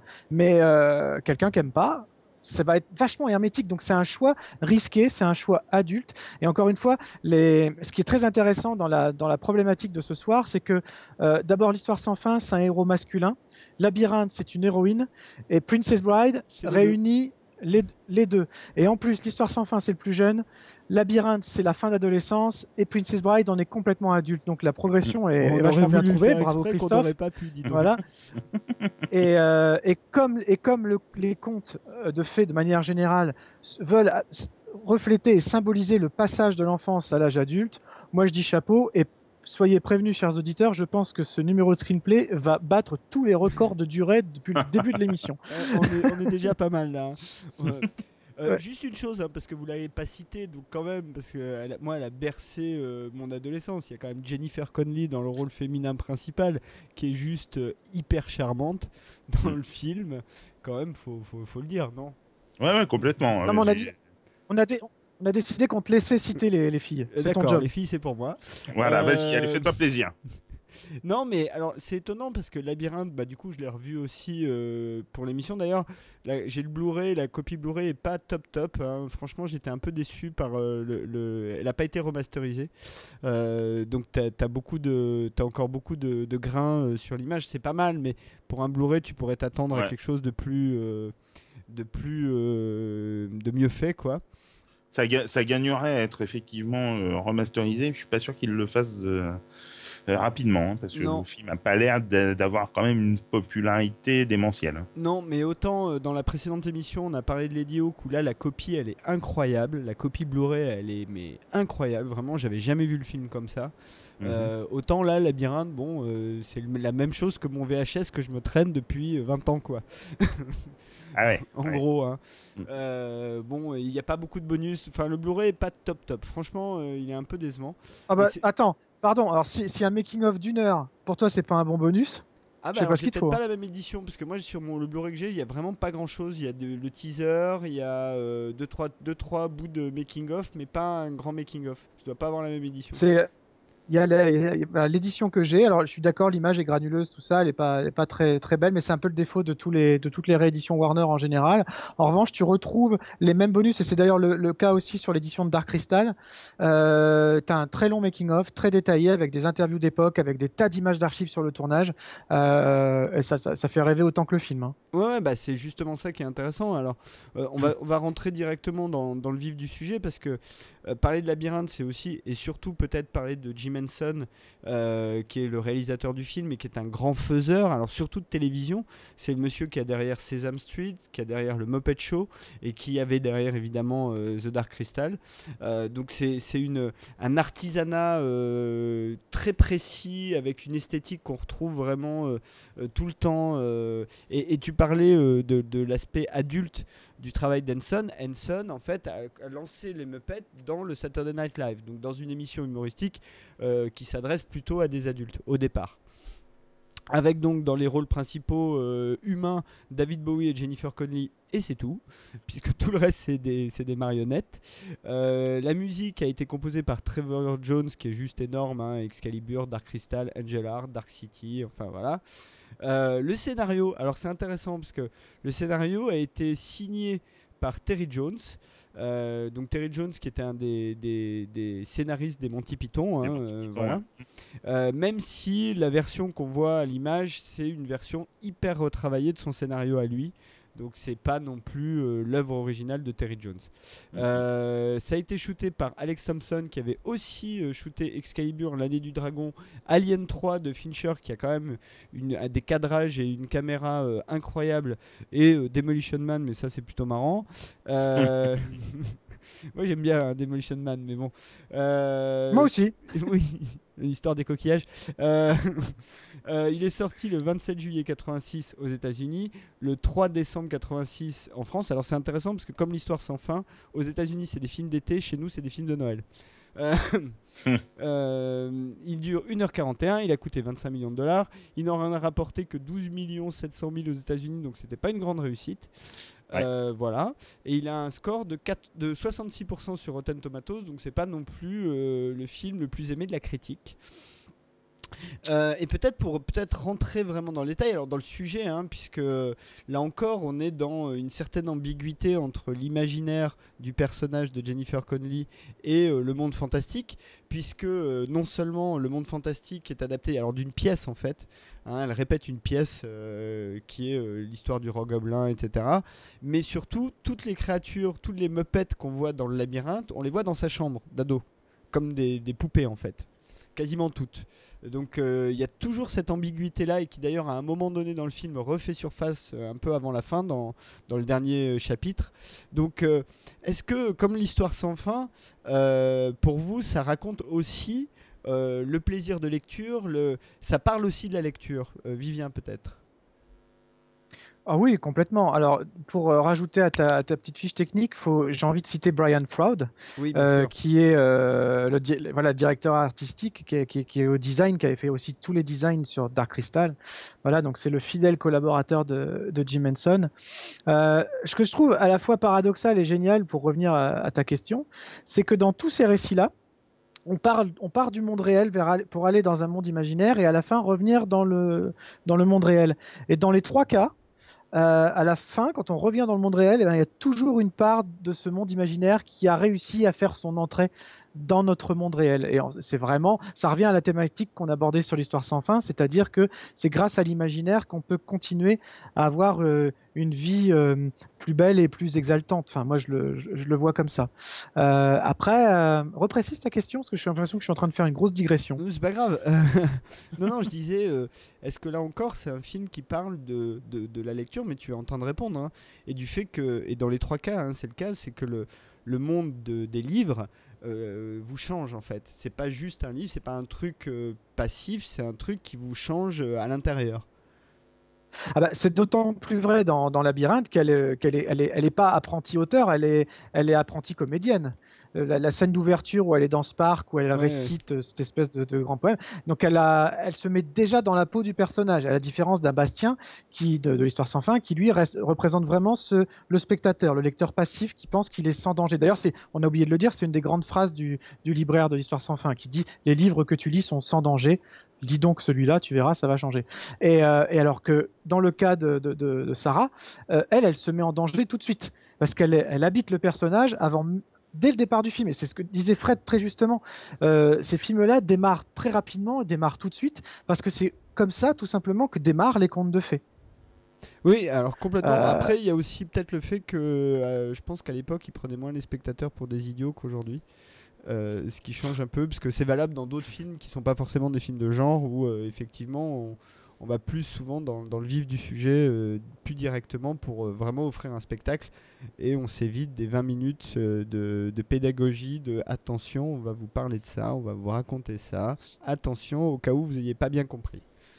Il y a, ça, et il y, a, de ça, et je pense qu'il y a aussi, enfin ça c'est mon avis, je ne sais pas si vous allez le partager, mais que là on est dans Labyrinthe, dans une histoire euh, qui donc met en scène une ado et que euh, voilà se mettre en danger rapidement, c'est le propre de l'adolescence où on réfléchit quand même moins que lorsqu'on est euh, peut-être un petit garçon ou ou lorsqu'on est un jeune adulte.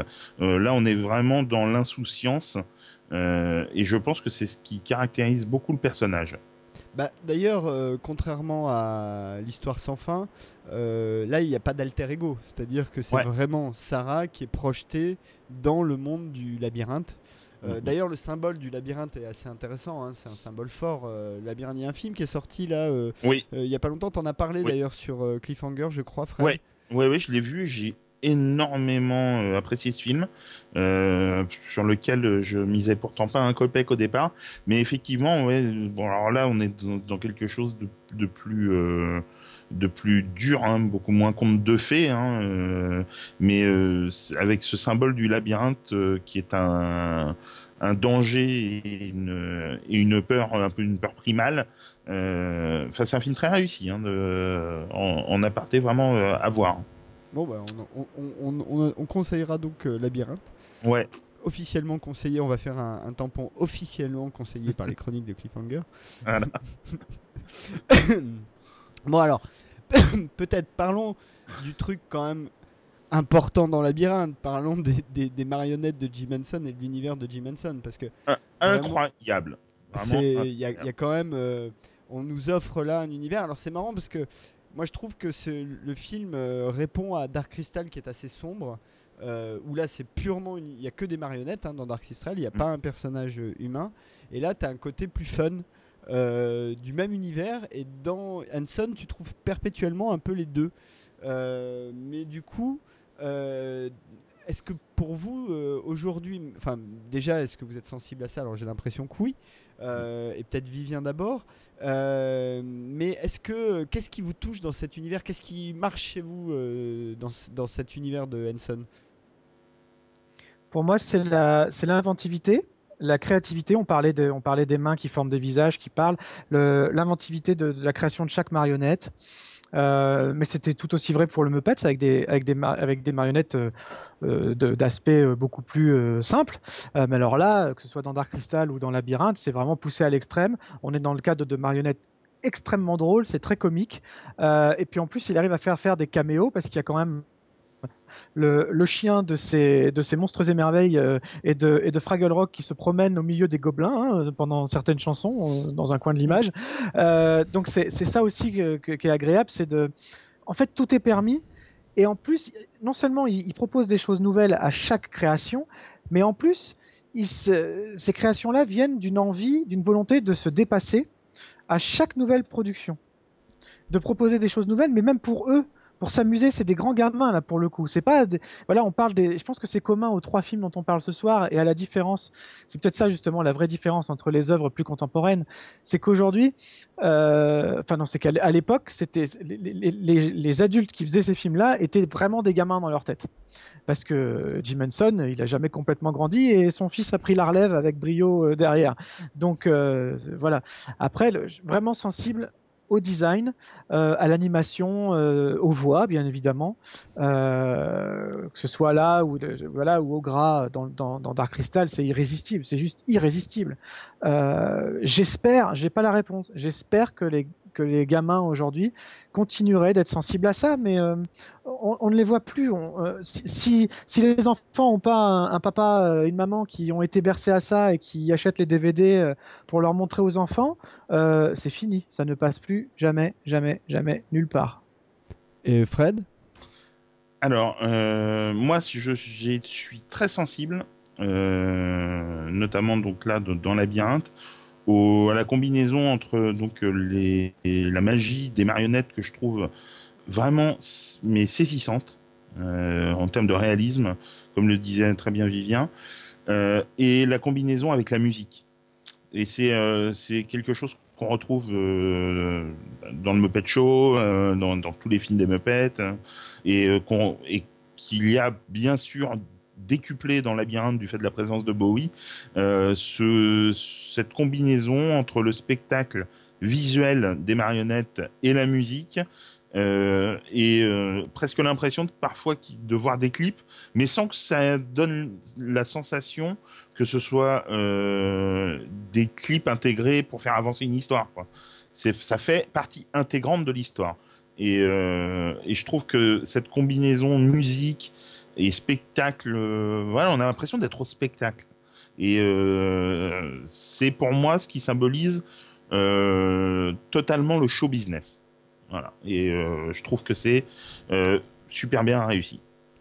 c'est vrai que c'est très réussi. Moi, j'ai une affection toute particulière pour Sir Didymus, Sir Didymus qui donc dans Labyrinthe est un petit roquet euh, chevalier, euh, mais euh, chaque fois qu'il y, a un combat, il reprend les, attitudes de roquet. Il, grogne tout le temps, alors qu'il est tout petit, tu vois, il est minuscule, donc je trouve j'adore ce personnage.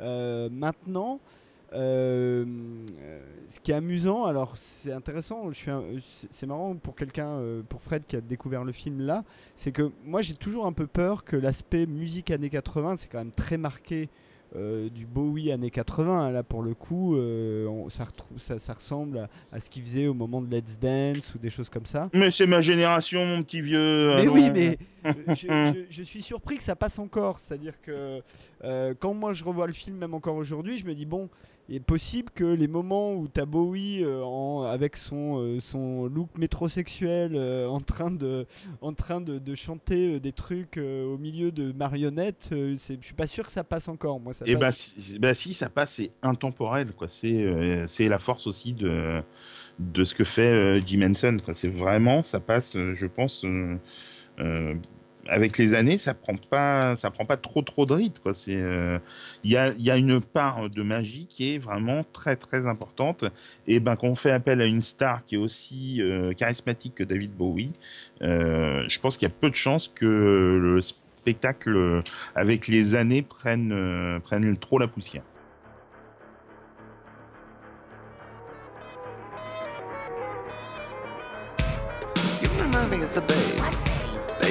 Power. Power of voodoo. You do. Remind me of the babe. I saw my baby crying for this babe could cry. What could I do?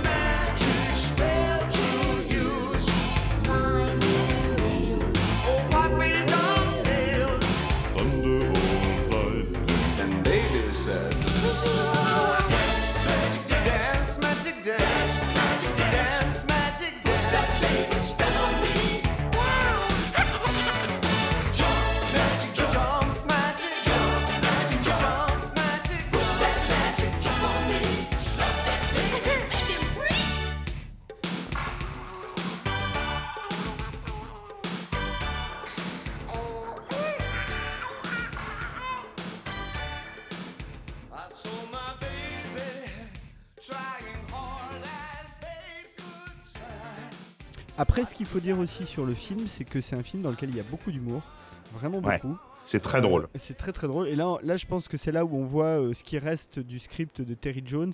Mais dès le début, hein, euh, dès le début, euh, la première scène où, euh, où Sarah arrive dans le labyrinthe, elle rencontre un, un- une limace, enfin une espèce de, de verre. euh, mais c'est un verre qui a un visage, qui parle, qui a une petite écharpe autour du cou. C'est très, il est, il est mignon tout plein. Et, euh, et à un moment, et donc pour réussir son épreuve, elle a 13 heures en fait pour aller au château du roi Gobelin, donc pour traverser le labyrinthe et aller à, à la ville, à Goblinville. Euh, et euh, il lui indique un chemin. elle- Enfin, elle, elle part dans une direction. Il lui dit non, non, pas par là, euh, de l'autre côté. Elle part et puis on voit juste un plan sur la tête du, du verre qui dit oh putain, encore heureux parce que sinon elle serait allée directement à Goblinville si elle était partie dans la direction. Donc dès le Mhm. début, il y a des trucs comme ça. Il y a Ogle dont personne se souvient le nom, donc tout le monde l'appelle Ah ouais, comment. Qu'est-ce que c'est drôle ça C'est récurrent tout le film, mais qu'est-ce que c'est drôle tout le temps. Euh, notamment, euh, c'est marrant parce qu'on parlait d'Harry Potter, il y a un moment donné où tu as Jared donc, qui l'appelle Hogwarts, euh, donc, euh, qui fait penser à Poudlard, enfin, le, le Mm. mot anglais de, de Poudlard. Euh, donc euh, il faut, faut quand même le dire, c'est un film dans lequel il y a énormément d'humour euh, tout le temps. Enfin, il y a aucune, toutes les créatures en fait, c'est ça qui marche, moi je trouve chez Henson, c'est que tu as l'impression que les créatures elles-mêmes ne se prennent pas au sérieux. Ah ouais, mais complètement. C'est euh, l'hu- l'humour est, est là parce qu'il est. euh, je pense que c'est très écrit. Je pense absolument pas qu'il y ait de l'improvisation. Ah. Et, et, et les, non seulement c'est très écrit, mais euh, le réalisme encore une fois des, des marionnettes est pour beaucoup dans le participe pour beaucoup à l'humour qui qui, qui baigne le film quoi. C'est et c'est impressionnant comment ces, ces marionnettes arrivent encore une fois par leur euh, leur façon de se mouvoir, enfin ou d'être manipulées plus plus exactement, euh, et de, de créer euh, la drôlerie, et aussi par le texte. Et aussi par le texte. Oui, complètement. Mais après, euh, et c'est peut-être moi pour moi le, le petit bémol du film, c'est que de temps en temps, il y a des petites séquences qui servent pas à grand chose, qui sont un peu démonstratives. Il y en a une notamment où tu as des, des espèces de créatures humanoïdes velues euh, qui peuvent se démembrer, euh, qui font une danse ensemble avec une chanson de Bowie d'ailleurs. Bon, bah la scène sert à rien à part faire une démonstration de d'artisanat de marionnettes, quoi. Euh, Ah, ouais, il s'est peut-être fait plaisir aussi euh, à certains moments dans, le film. euh, et et peut-être, euh, c'est peut-être aussi ce qui explique que le film s'est planté au moment de sa sortie. C'est qu'il s'adresse peut-être pas un grand public. Il s'adresse plutôt à un public d'initiés, de gens qui voilà seront et fans de son travail de sur les marionnettes et euh, qui aimeront euh, Bowie et voilà c'est vrai ce que c'est ce que disait Vivien tout à l'heure hein. Euh, enfin il me semble que c'était Vivien qui, qui disait ça que quand tu choisis de prendre Bowie bah tu te coupes un petit peu forcément d'un certain public dès le départ Ouais, même si euh, dans les, les autres euh, acteurs envisagés pour le rôle, t'avais de toute façon que des espèces d'androgynes. T'avais Sting, Mick Jagger, Michael Jackson, enfin, en gros, euh, que des chanteurs un peu androgynes euh, de l'époque, quoi. je pense que ça aurait bien marché avec Michael Jackson aussi. Ouais, ça aurait été énorme. Ouais, ouais. Non, mais bon. Euh, Sting, il aurait pu. Sting, il aurait pu. Quand on voit Aussi, ce qu'il aussi. fait, ce qu'il fait dans Dune, ça aurait pu être pas mal. Mais les chansons auraient été moins fun. c'est voilà Je pense on, que- on- on aurait peut-être chialé Je pense qu'avec avec Sting, on aurait eu un personnage plus plus similaire. Avec Jackson, j'ai du mal à j'ai du mal à l'imaginer avec Jackson. Euh, non, juste pour rebondir un, petit peu, je trouve que Labyrinthe peut vraiment être pris comme un comme un épisode de luxe des Muppets, c'est-à-dire que ça reprend le même schéma, c'est-à-dire qu'on va vous raconter une, histoire avec un guest et une succession de, de petites séquences avec qui, qui impliquent des, des, des, des, des marionnettes ou des, ou des créations ou des, ou des inventivités euh, différentes.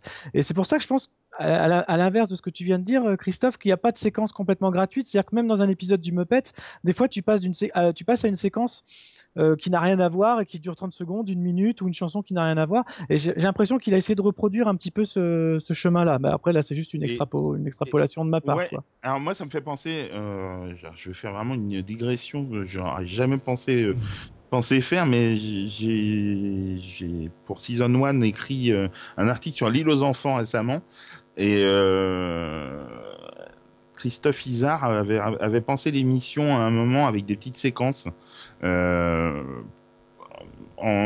comment dire pour pour intercaler euh, avec euh, les sketchs avec Casimir et euh, il appelait ça des respirations.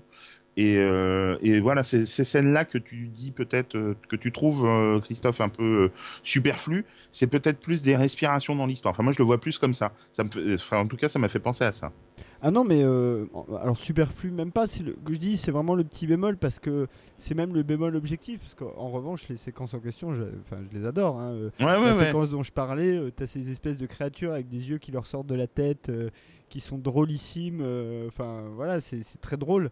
Mais c'est vrai que ça fait pas avancer l'histoire, quoi. Pas beaucoup. Enfin, c'est vraiment, c'est un peu démonstratif, mais c'est pas forcément gênant. Encore une fois, hein, c'est le film Ouais. est de toute façon pas très long.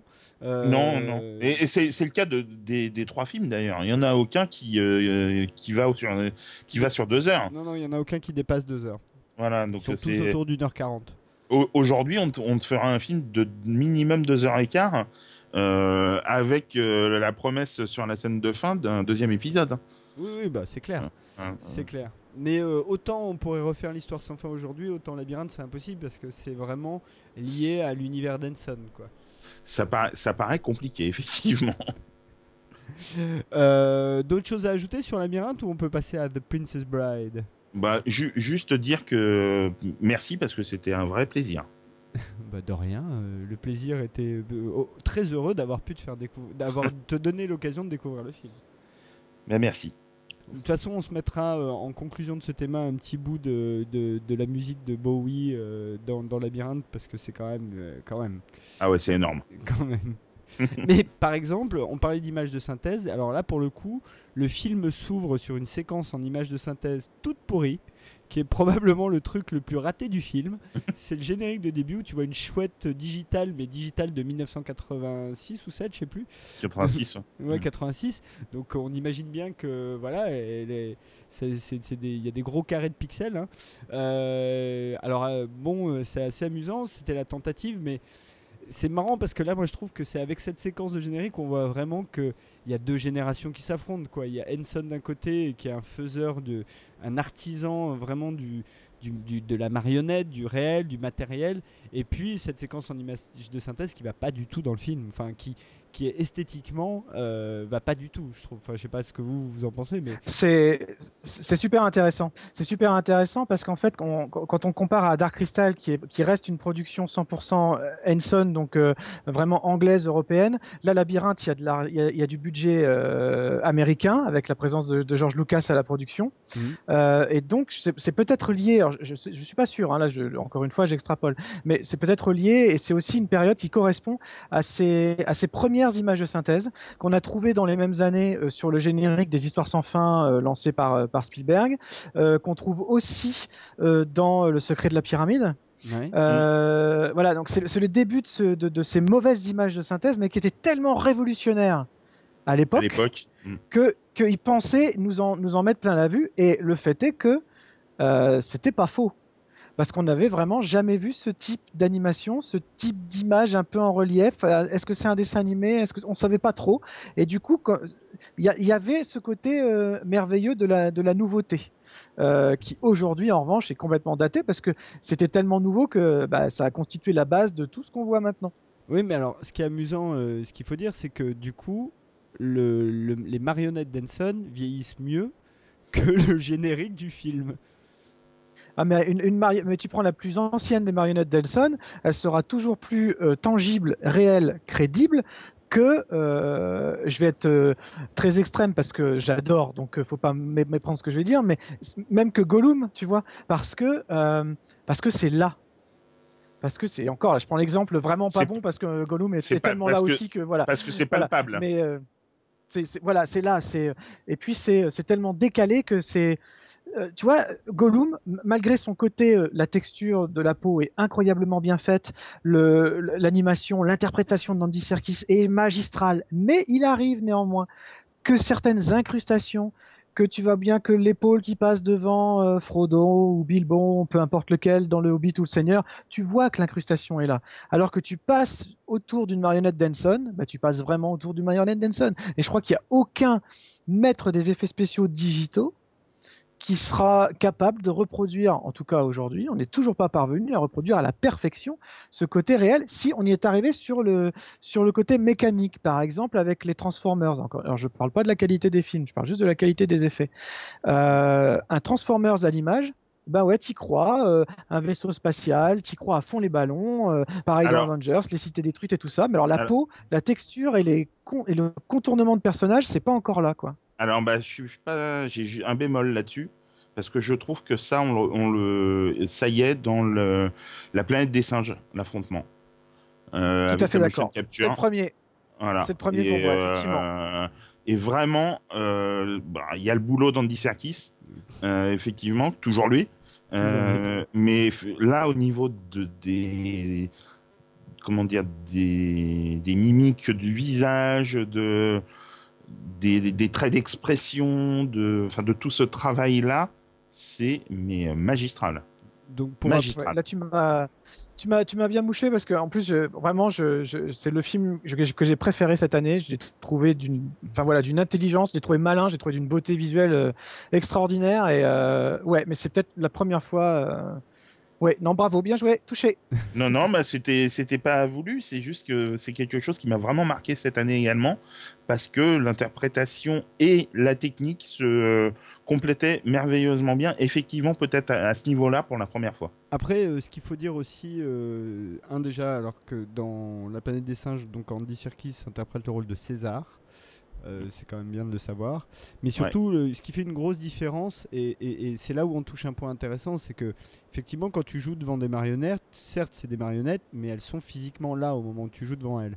Donc, Mm, mm. pour les acteurs humains, ils sont pas devant un truc vert où ils doivent imaginer euh, le- ce qu'il y a autour. Là, ils ont vraiment tout, tout ce qu'on voit à l'écran, ils l'ont eux autour. Alors peut-être qu'ils voient un peu plus de câbles et un peu plus de fils et tout ça, mais globalement, la marionnette, ils l'ont en face d'eux. Euh, ce qui est la grosse différence. Et je reviens en dit c'est le performance capture euh, tel qu'on le fait avec euh. Enfin, Et d'ailleurs, lui a quasiment inventé les techniques d'acteurs qui vont avec la technique euh, digitale. hein. C'est un des premiers. euh, et d'ailleurs, il est consultant. Il l'enseigne. oui, c'est ça, il est consultant sur Ouais. plein de films, etc. Bah, c'est un peu la même chose, c'est que c'est un des rares cas où avec du digital, on a quand même un mec vrai en face de, de soi. Alors, je pense que beaucoup de gens, enfin en tout cas les- la plupart des cinéphiles ont vu à quoi ça ressemble. Hein. Il y a une espèce de, de combinaison de plongée avec des petits, euh, des Avec des petits capteurs. partout. euh, voilà, Euh, c'est- c'est- ça ressemble à rien, mais il y a quand même un acteur en face. Donc c'est ce qui fait aussi la différence, c'est que tu joues pas devant du rien, tu joues devant quelqu'un et donc du coup tu as une alchimie qui se crée et je pense qu'avec les marionnettes tu dois avoir un peu la même chose. Ce que t'as pas forcément euh, dans les, les périodes intermédiaires où on a commencé à faire euh, de l'image de synthèse mais avec juste des mecs qui étaient sur fond vert quoi. Ouais, non, c'est sûr. Voilà, c'est ça. Ouais. C'est c'est vraiment là, euh, en tout cas dans, euh, dans ce deuxième volet de la planète des singes euh, qui va sortir en, en vidéo à la fin du mois, donc euh, précipitez-vous si vous l'avez pas vu. euh, c'est vraiment porté à son paroxysme. Ouais, c'est vrai. Moi, moi j'ai pas mal de réserves sur le film. J'ai beaucoup aimé aussi, mais euh, on en parlera. Ce sera peut-être l'occasion de faire une autre émission. Mais, euh, mais c'est vrai qu'au niveau de la performance capture et même au niveau de, de- des singes, pour moi, c'est la partie humaine qui pêche dans le film. Mais la partie singe, elle est, euh, elle est euh, hyper intéressante. T'as même pas envie de voir ce qui se passe. hein. T'as même pas envie de voir ce qui se passe chez les humains en fait. C'est un- Ouais, ouais, presque le problème. Tu t'en fous un peu de ce qui se passe chez les humains. superflu. C'est un peu superflu, mais bon, tout. Enfin, voilà, ce sera le- effectivement peut-être l'occasion d'une autre émission. Mais tout amène à ce fameux troisième épisode. Sans doute, sans doute. Ouais. Mais en tout cas, euh, bon reboot de la franchise quand même, globalement. On peut dire ça au moins. Euh, oui, c'est clair. Bon, écoutez, C'est je vous c'est pro- même inespéré. hein. C'est même inespéré, ouais, ouais, complètement. Ah Euh. Complètement. Euh, mais euh, la technologie n'y est pas pour rien et ça revient à notre sujet. Alors, la planète des singes, on en est loin sur le, le- le thème, mais euh, sur Labyrinthe et sur le. Une des choses qui fonctionne encore aujourd'hui, je trouve effectivement, c'est que comme c'est des marionnettes, qu'elles n'ont pas vocation à reproduire du réaliste, donc on s'en fout, elles sont pas datées en fait ces marionnettes, euh, et ben euh, on y croit. Euh, ça marche, enfin on y croit. On rentre dans cette histoire, on la prend comme c'est, et des faiseurs comme ça, il y en a plus beaucoup. Euh, je citais euh, Guillermo del Toro, euh, je maintiens. Et D'ailleurs, Vivien, tu parlais de la mécanique Pacific Rim. euh, Ah ouais, euh, complètement. voilà. euh, Oui, voilà, euh, exactement, exactement. il y a- bien il y a sûr. une- mais, mais sachant que Del Toro est un grand, euh, un- est un grand fasciné des mécaniques en général, notamment des mécaniques de montres, et ça se voit dans ces mecs, dans ces mechas euh, de, de Pacific Rim. Mais euh, j'en citerai un autre, c'est Peter Jackson, euh, qui a notamment fait les Feebles quand même. Alors les, les Feebles, c'est juste la version trash des Muppets, mais c'est super drôle, et c'est des Muppets. Enfin, c'est des Muppets, c'est des marionnettes quoi. D'accord, Ah, moi c'est je, génial. je connais pas. Tu, tu, tu prêches. un- Ah, c'est faut le voir. Tu Ah non, mais les. Feebles, c'est C'est énorme. c'est juste. euh, c'est c'est extraordinaire. C'est extraordinaire. c'est du c'est- marionnettiste euh, qui t'as, une c'est une hippopotame non c'est la chanteuse c'est je sais plus ce C'est que- ça, c'est c'est ça. une hippopotame C'est c'est une irrévérence. c'est- c'est t'as une créature mar- marionnettée euh, qui est un vétéran du Vietnam junkie enfin D'accord, c'est les, c'est les Muppets sous acide. Quoi. Exactement, c'est exactement ça. Les Feebles, c'est exactement ça. C'était l'époque euh, Peter Jackson encore euh, avant euh, Créature Céleste, donc où il faisait encore des films un peu gore euh, aussi. Et euh, c'est vrai que y a et là encore, il y a un artisanat dans les Feebles que tu retrouves plus aujourd'hui. Quoi, il y a plus personne qui est capable de faire ça aujourd'hui. À part peut-être Peter Non, Jackson lui-même. Ouais, non, mais tu... non, je crois qu'il n'y a pas mieux que Guillermo del Toro. Je vais... Hellboy, Hellboy 2, le bestiaire ah d'Hellboy ouais. 2, il est juste, euh, c'est- c'est c'est géant, quoi. C'est Ah, géant. c'est Enfin, extraordinaire. voilà, Extraordinaire. c'est. euh, Moi, je vraiment, c'est, c'est- il a mis la barre très très haut et c'est et il a il a utilisé les techniques euh, les techniques d'antan. Euh, j'avais, eu l'occasion de l'interviewer pendant qu'il tournait. euh, voilà, Hellboy 2. Donc c'est vraiment un souvenir qui va rester.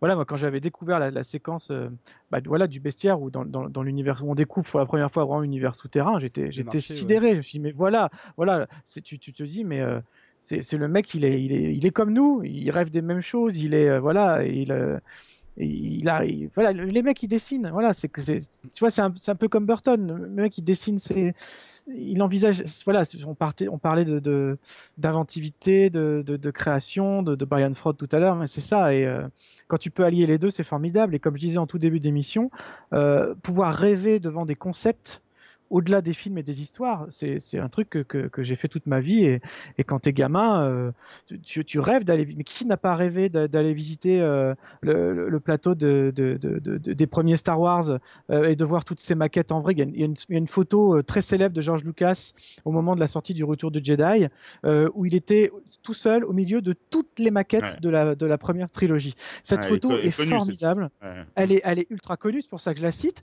Et sur la nouvelle trilogie, eh ben, il y a des tas de gens qui se sont amusés à parodier, mais en même temps, c'est, c'est, c'est, c'est la vérité. Il est tout seul au milieu d'un grand fond vert. Mais euh, c'est, c'est super. euh, on perd vraiment quelque chose, quoi. Ah, c'est que- vraiment révélateur de l'époque. quoi. Ah ouais, mais c'est intéressant Bah ouais, d'ailleurs puis- parce que aujourd'hui même trouver les Star Wars originaux euh, sans les images de synthèse des éditions spéciales euh, et autres, ça Ah devient bah c'est compliqué. ah bah c'est pas possible. C'est introuvable. Si si tu l'as Si, c'est trouvable. Si, si. Ah non, si tu l'as d'avance, ouais. Non, il y a une édition DVD. Hein. Ah ça y est, ils ont ressorti une Ah édition. non, ça y est. Non, non, non. Alors, alors, alors, il y a le date de je sais plus quelle année. Il y a une, c'est une édition spéciale au moment de la sortie des des des, des, des refontes en fait.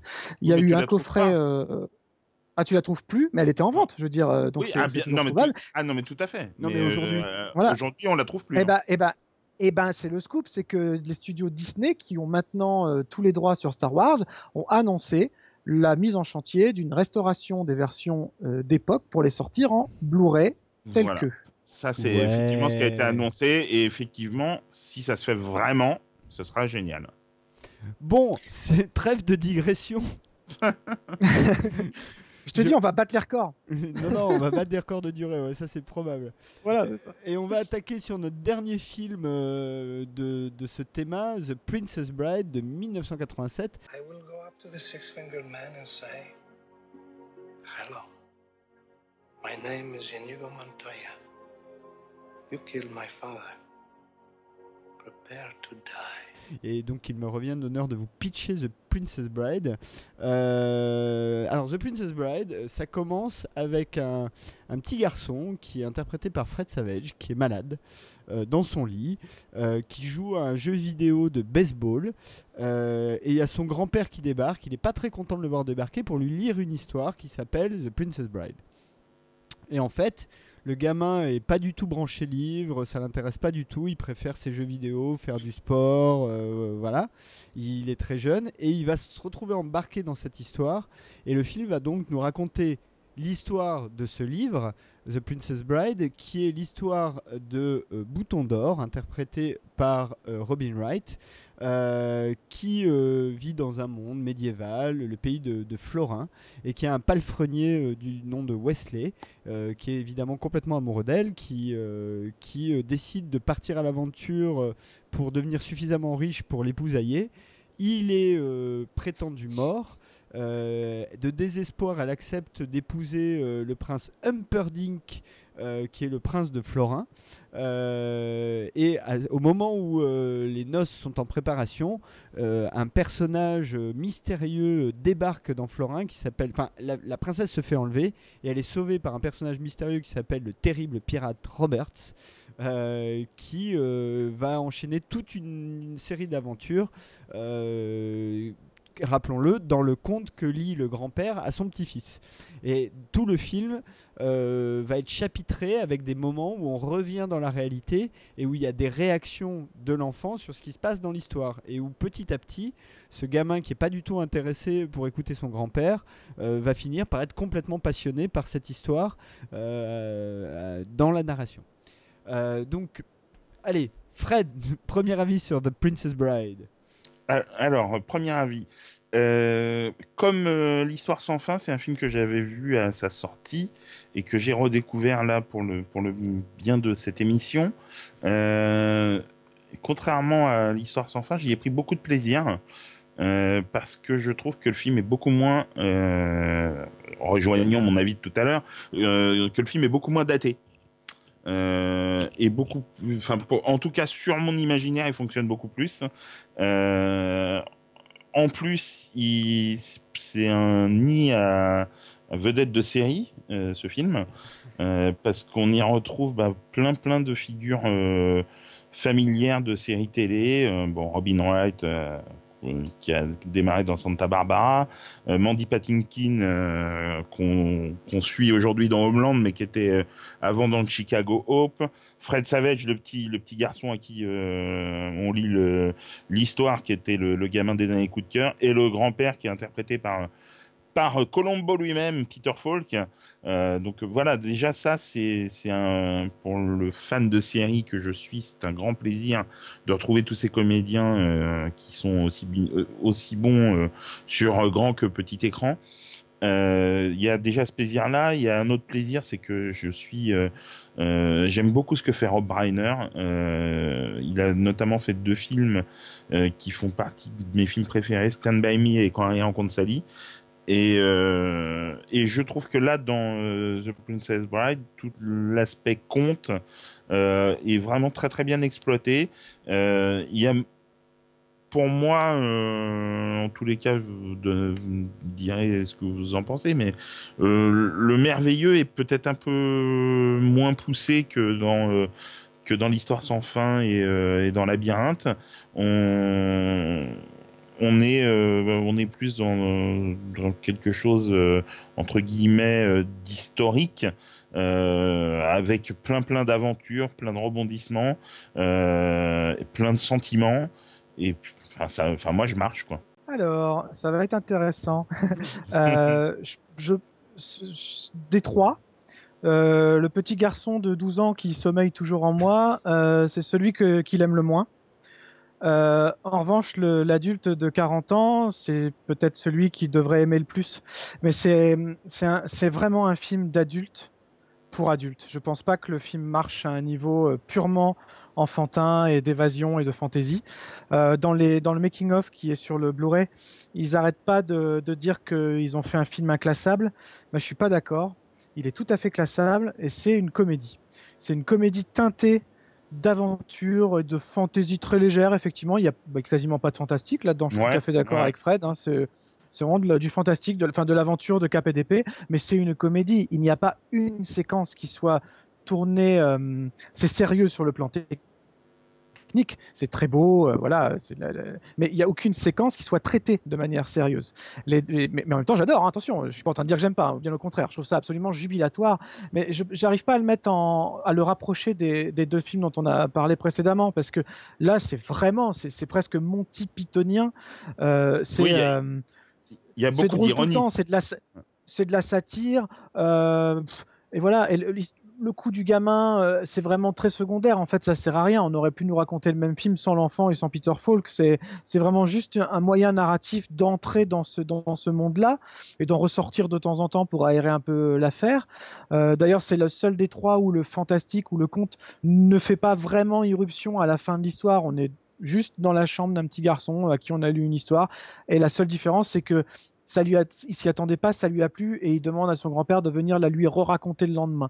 Donc l'imaginaire a, quand même triomphé, mais on reste à un niveau euh, purement, purement narratif. Après, c'est juste, les acteurs sont, sont, brillants, l'écriture des dialogues est extraordinaire. Euh, Christophe, je te laisse faire la réplique. Vas-y. Bonjour, je m'appelle Inigo Montoya. Toi, toi, mon père, prépare-toi à mourir. voilà. Mais c'est pas mon préféré. Hein. Ma préférée, c'est euh, Miracle Max qui dit. Alors, moi, je l'ai vu en français. J'aime bien le revoir en français parce que du coup, euh, c'est pas. Euh, voilà, mais qui dit un, miracle à la ma-vite, c'est un mauvais miracle. Exactement. Ah, c'est brillant. Mais donc, juste pour finir, voilà, je trouve que c'est un film qui ne peut. voilà, je pense que si on prend un vrai panel d'adultes et qu'on leur montre successivement l'histoire sans fin, Labyrinthe et Princess Bride, je pense que c'est Princess Bride qui aujourd'hui continuerait à être sur le, sur le, en haut du podium parce que tout simplement, c'est un film d'adultes pour adultes, à mon sens. Hein. Les enfants peuvent s'y retrouver parce qu'à l'époque, on l'a aimé. Mais franchement, est-ce que vous l'aviez compris à, à, 12 ans? Moi, je peux vous dire que non, en fait. J'avais vu que le côté un peu aventureux parce que, en revanche, les combats à l'escrime sont saisissants. Voilà. Mais euh, ce n'est vrai qu'au début, parce que toute la, tout le final est juste burlesque. à fond les ballons. C'est-à-dire qu'il n'y a, même pas un vrai combat. C'est n'importe quoi. C'est du grand n'importe quoi. Alors c'est jubilatoire au possible. On, prend un pied monstrueux, mais euh, mais on n'exulte pas. On, on, regarde pas ce film-là pour euh, pour cette même bulle de voilà l'histoire sans fin. C'est une bulle un peu un peu sérieuse sur l'imaginaire. Labyrinthe c'est notre bulle de l'enfance par rapport à la manière de faire, à la voilà à la, tangibilité, à la créativité des créatures. Là Princess Bride, tu regardes ça juste parce que tu as envie de te marrer avec tes potes. Ouais, alors je suis pas complètement d'accord. Enfin, pour moi, tu as dit un truc important, c'est que Princess Bride, c'est avant tout un film de KPDP et ça, ça emprunte vraiment là-dessus. Là, je crois qu'on là-dessus, on sera complètement d'accord. Ça, reprend vraiment tout le rythme euh, et la structure narrative d'un vrai film de KPDP à la Trois Mousquetaires, à la, ce genre de truc. Euh, D'ailleurs, les, les combats se font des, c'est des combats à la rapière, hein, c'est pas des combats à l'épée médiévale. euh, voilà, c'est vraiment des combats d'escrime, pur de dur. Euh, D'ailleurs, il y a un combat euh, assez chouette entre Mandy Patinkin et Gary Elves qui est vraiment euh, chorégraphié. Les, deux acteurs font vraiment le combat, à part les, les, les cabrioles un peu acrobatiques. Mais sinon, tout le reste, c'est vraiment eux.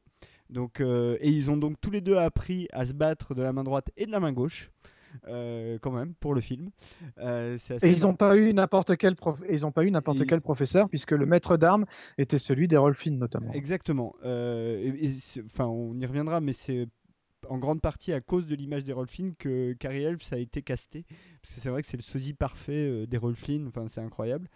Euh, après, moi, je l'ai bon, vu ado. Euh, donc pas enfant et je suis d'accord c'est peut-être pas un film pour les enfants mais en revanche ça peut être un film pour les ados Euh, ça, touche quand même une fibre euh, de, de, l'enfance en tout cas de cette fin d'enfance où tu es encore quand même dans le grand amour, le machin, les, trucs un peu de midinette quand même. Il y a quand même cette notion-là qu'on retrouve dans les contes de Disney, qui, est, présente dans le film. Sauf que c'est hyper modernisé. C'est-à-dire que pour moi, la grosse qualité du film, c'est que tu reprends tous les cols du film de KPDP et tu les mets euh, version, euh, version fin du XXe siècle, avec beaucoup d'humour, plein de taglines partout, euh, de punchlines euh, super drôles. Il y, en a, il des tonnes, on pourra en citer plein. T'as un moment donné où tu as un combat entre Gary Elves et André le Géant, et où André le Géant a du mal à attraper Gary Elves et il lui dit Non, mais je suis, un, c'est drôle. je, je suis un peu rouillé, euh, j'ai fait dans la foule depuis pas mal de temps, j'ai plus fait dans le combat en 1 contre 1. Des trucs comme ça, Ah. C'est- C'était excellent ça. Euh, donc, euh, euh, Princess Bride, c'est un film qui est effectivement une comédie. hein, c'est vraiment très, très, très, très drôle. C'est, euh, c'est, il n'y a pas un moment donné où c'est sérieux. Euh, mais en revanche, euh, ce qu'il a de commun quand même avec les deux autres films dont on parle ce soir, c'est que euh, il y a cette notion de euh, du livre qui change euh, la personne. C'est quand même, alors certes, c'est peut-être un truc narratif dans un peu plus, c'est peut-être un peu plus artificiel dans Princess Bride que ça l'est dans Labyrinthe et dans euh, l'Histoire sans fin, mais c'est quand même présent. C'est-à-dire que tu as quand même ce gamin qui préfère les jeux vidéo au début du film et qui préfère le film à la fin, le, livre à la fin. Euh, donc ça quand même, euh, ça, c'est, le thème est respecté à ce niveau-là. Après, euh, le film en lui-même, effectivement, c'est un, c'est un gros, euh, un gros truc jouissif d'une heure et demie. euh, où, euh, où- mais t'as quand même du fantastique. Hein, t'as quand même les anguilles de, de, de mer monstrueuses, les rats de taille inhabituelle. Les rats, ah, les rats, les rats, les rats, il y a- il y, a une anecdote formidable sur les rats. Il y, avait deux comédiens, enfin comédiens figurants, je sais pas comment on les appelait, ou athlètes, enfin voilà, qui, qui, qui étaient donc dans ces énormes pots de rats. Et il y en avait un qui bougeait plus vite que l'autre. Voilà. Et, euh, et au moment de, de tourner l'attaque, puisqu'à un moment donné, euh, Gary Elves se fait attaquer par un, par un rat géant, eh bien, euh, ils, ils se rendent compte au tournage que ça va pas assez vite, quoi, et tout. Et donc, ce qui est, ce qui est énorme, c'est que, euh, je suis désolé, c'est son nom qui m'échappe. Euh, pardon, Rob Reiner sur le tournage se dit, mais c'est pas possible. où est l'autre gars? Donnez-moi l'autre gars, celui qui va plus vite, quoi. Et euh, on le cherche partout Ah oui, et tout ça. Et en fait, l'histoire.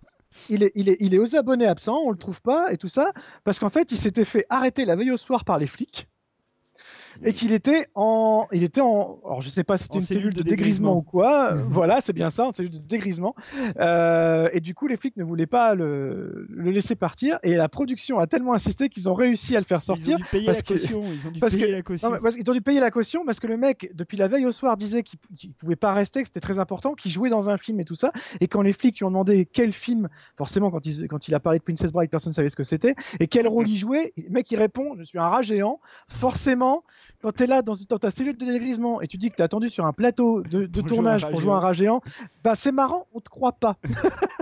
Bah, on, on croit, Voilà, on je croit trouve que ça- t'as pas encore dessoulé totalement, quoi, en tout cas. Exactement. voilà, exactement. Et alors d'ailleurs, pour euh, finir non, mais sur juste- les... sur les rats, c'est Rob Reiner qui fait le son de la voix des rats.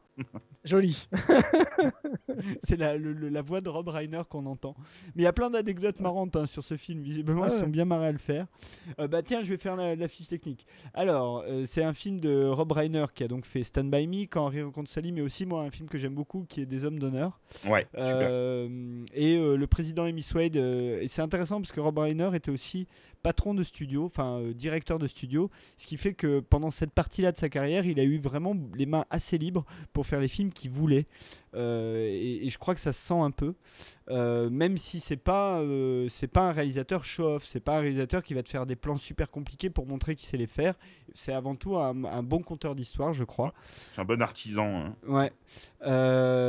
Et un mec visiblement, humainement, enfin tout ce que tu lis sur Rob Reiner, tous les gens qui ont bossé avec lui disent que c'est un mec adorable, quoi. Enfin, euh, dans un milieu où il y a quand même beaucoup d'égocentriques hystériques.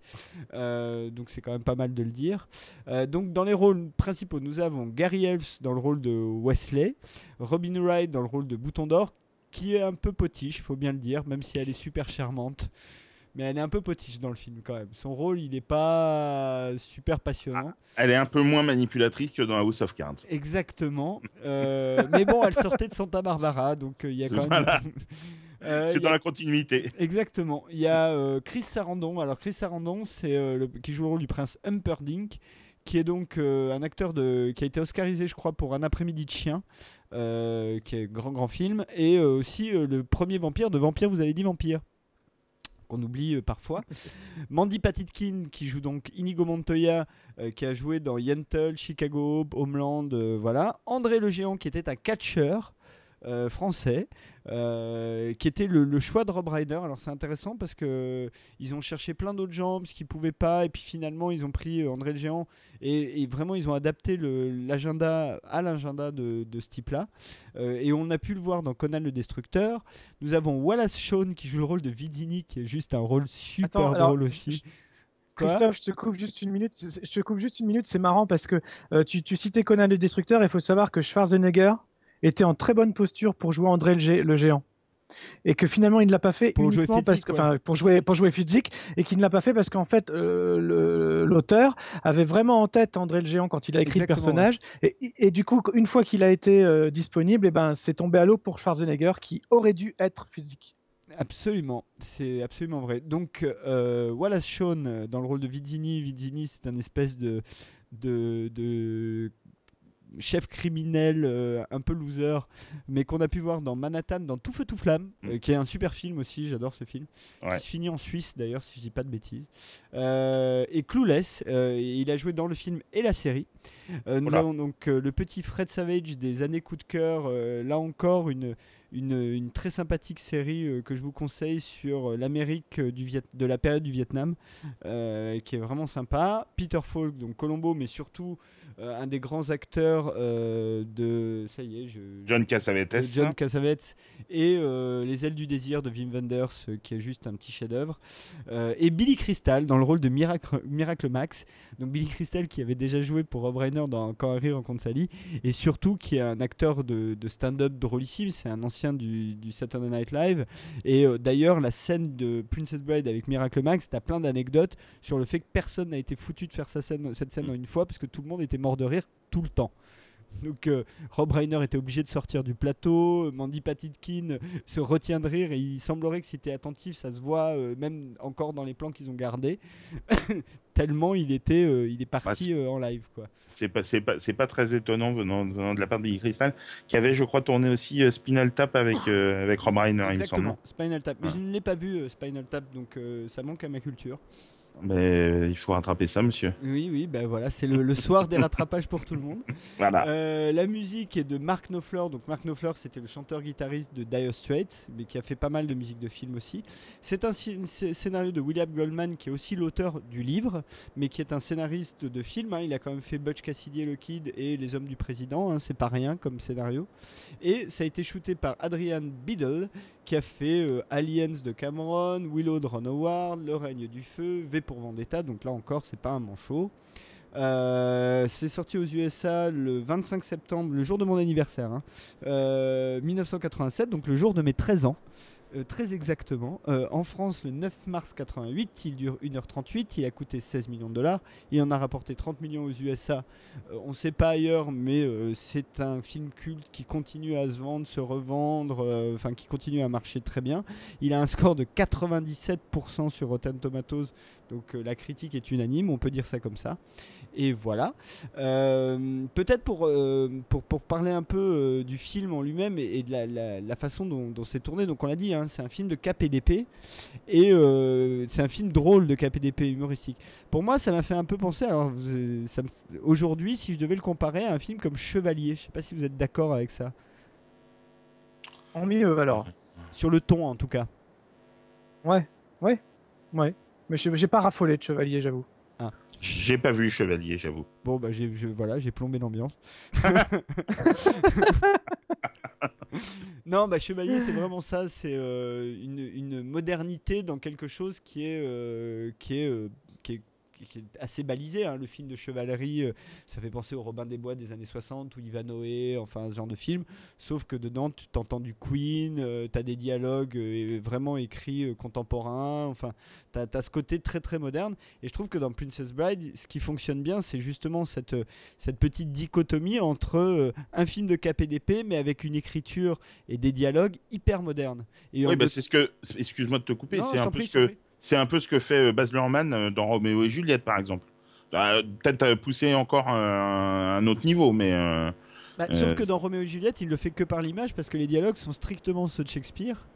Euh, oui, et il le fait par, par la musique aussi. Par l'im- l'image et la musique, ouais, mais je suis d'accord. Et pour moi, c'est le, le- le meilleur film, si ce n'est le seul bon film de Baz Luhrmann, euh, Roméo et Juliette. Alors, je ne suis pas d'accord, mais ça pourra peut-être faire euh, l'objet d'une autre émission. Mais, mais euh, je trouve que dans Gatsby aussi, il y a une euh, formidable utilisation de la musique euh, par rapport et qui est complètement, qui tranche beaucoup avec le côté totalement classique que pourra avoir l'histoire. Et, toi, Vivien, sur la modernité? Je suis complètement d'accord avec Fred, Euh, mais y, compris sur Baz Luhrmann et ses choix musicaux que j'adore euh, vraiment. Et tiens, toute petite digression là, juste parce que j'ai envie. On parle de euh, voilà de, de oh là là, c'est un mot. Je, je perds tous mes moyens là à cette heure-ci. euh, C'est pas possible ça. Anachronisme, voilà, anachronisme. J'ai re- j'ai retrouvé. On parle d'anachronisme musical. Je me régale euh, depuis quelques semaines avec American Horror Story Freak Ah, Show. oui, oui, oui. qui- Ah là là là, c'est un pied monstrueux. Et j'y pensais parce que justement, euh, Jessica Lange reprend du, du Lana Del Rey dans le troisième épisode et, et Lana Del Rey a, a une superbe chanson dans, dans le Gatsby de, de Baz Luhrmann. Donc c'est pour ça que j'ai fait ce. Ah oui. Voilà, fin de la parenthèse. Mais c'est c'est Si voilà. vous voulez en savoir vraiment plus sur American Horror Story euh, saison 4, je vous conseille Oui, d'écouter euh, voilà. le Season 1 euh, spécial Halloween qui est sorti donc il y a 15 enfin, un mois au moment où vous entendrez cette émission, euh, dans lequel justement on, on parle de ça et notamment de Jessica Lange. Alors moi je parlais de, de Life on Mars de David Bowie qui est repris à la fin du pilote par Jessica Lange aussi, mais c'est vrai qu'il y a effectivement ce travail-là dans la série aussi. Alors si, quand même une chose Voilà. importante, pour ceux qui l'auraient pas vu, dans Princess Bride, ça ne chante pas. Ouais. Oui. Bah, dans, dans l'histoire sans fin non plus. Hein. Dans l'histoire sans fin non plus, mais dans Labyrinthe, oui. Donc, quand, quand on en parlait de, on parlait de la modernité dans Labyrinthe, là, il y a une vraie modernité, mais ça ne change pas. En revanche, c'est écrit comme une comédie euh, des années 80, c'est-à-dire que, et vraiment comme ça, c'est-à-dire que tu, tu retrouves ce ton que tu vas retrouver, euh, je sais pas moi, dans, euh, même dans des, des certaines punchlines de L'Arme fatale ou de, de films un peu comme ça, où où il y avait quand même cette idée que même si tu faisais un film d'action ou un film, peu importe le film, euh, dans les dialogues, ou même dans un film comme Commando, tu vois, avec Schwarzenegger. qui Ah, est- bah, moi, moi, je pensais plus à Last Action Hero en fait. Ouais, mais j'aime moins, moi, la Action Hero. Alors là, euh, je vais pas me faire ça. C'est moi, c'est moi qui vais pas me faire des copains, C'est mais je non. suis pas un Ah, grand c'est fan génial. de Last Action C'est Hero. génial. Donc la C'est portée par là. Ce, ce, ce- ce mec vient de dire que, que Commando était meilleur que Last Action Non, Hero. C'est j'ai pas dit génial. qu'il était meilleur. Ah, c'est- parce si, que, si, tu parce viens, de, tu viens de le non, dire. Tu viens de le dire. Ah, non, j'ai dit j'aime C'est moins. enregistré, monsieur. Ah, c'est génial. J'ai dit j'aime moins, C'est- c'est c'est pas foutu. pareil. Euh, Ah, Last c'est- Action c'est Hero, c'est quand même un film de McTiernan, McTiernan, donc euh, euh, en termes de mise en scène, euh, il est, il est, euh, il est très très bien mis en scène. Enfin, il y a plein de trucs, mais ça me touche moins. Alors que Commando, ça me fait marrer, même si c'est de tourner avec les pieds. euh, c'est un film qui me fait marrer, quoi. C'est le vrai plaisir coupable. Euh, Alors- tu vois, quand t'as Schwarzy qui tient la jambe d'un mec, qui lui dit, tu sais, je t'avais promis de te tuer en dernier, bah j'ai menti et il le lâche. ça me fait marrer à chaque fois. Non, mais c'est super, c'est super efficace. Je suis entièrement d'accord avec toi. Mais si je peux me permettre, aussi. je trouve, je trouve que Last Action Hero, euh, pour faire le pont avec euh, le, le thème de la de l'émission, euh, se rapproche pas mal de de ce dont on a parlé ce soir. Sauf que là, c'est pas un livre.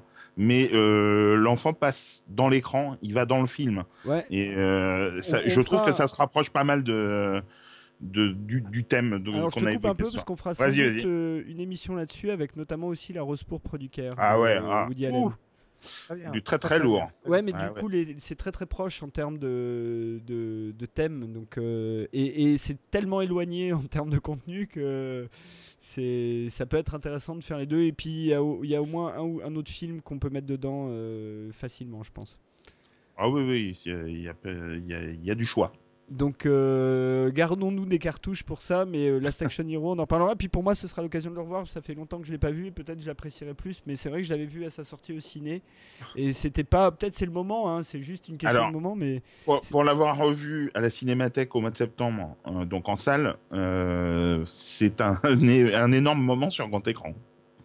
Bah, C'était fantastique. Ouais, je l'avais vu hein, euh, sur, euh, sur grand écran à l'époque, Last Action Hero, euh, et, c'est vrai que moi à l'époque ça m'avait pas plus touché que ça. Mais euh, Il faut le mais- revoir. À revoir.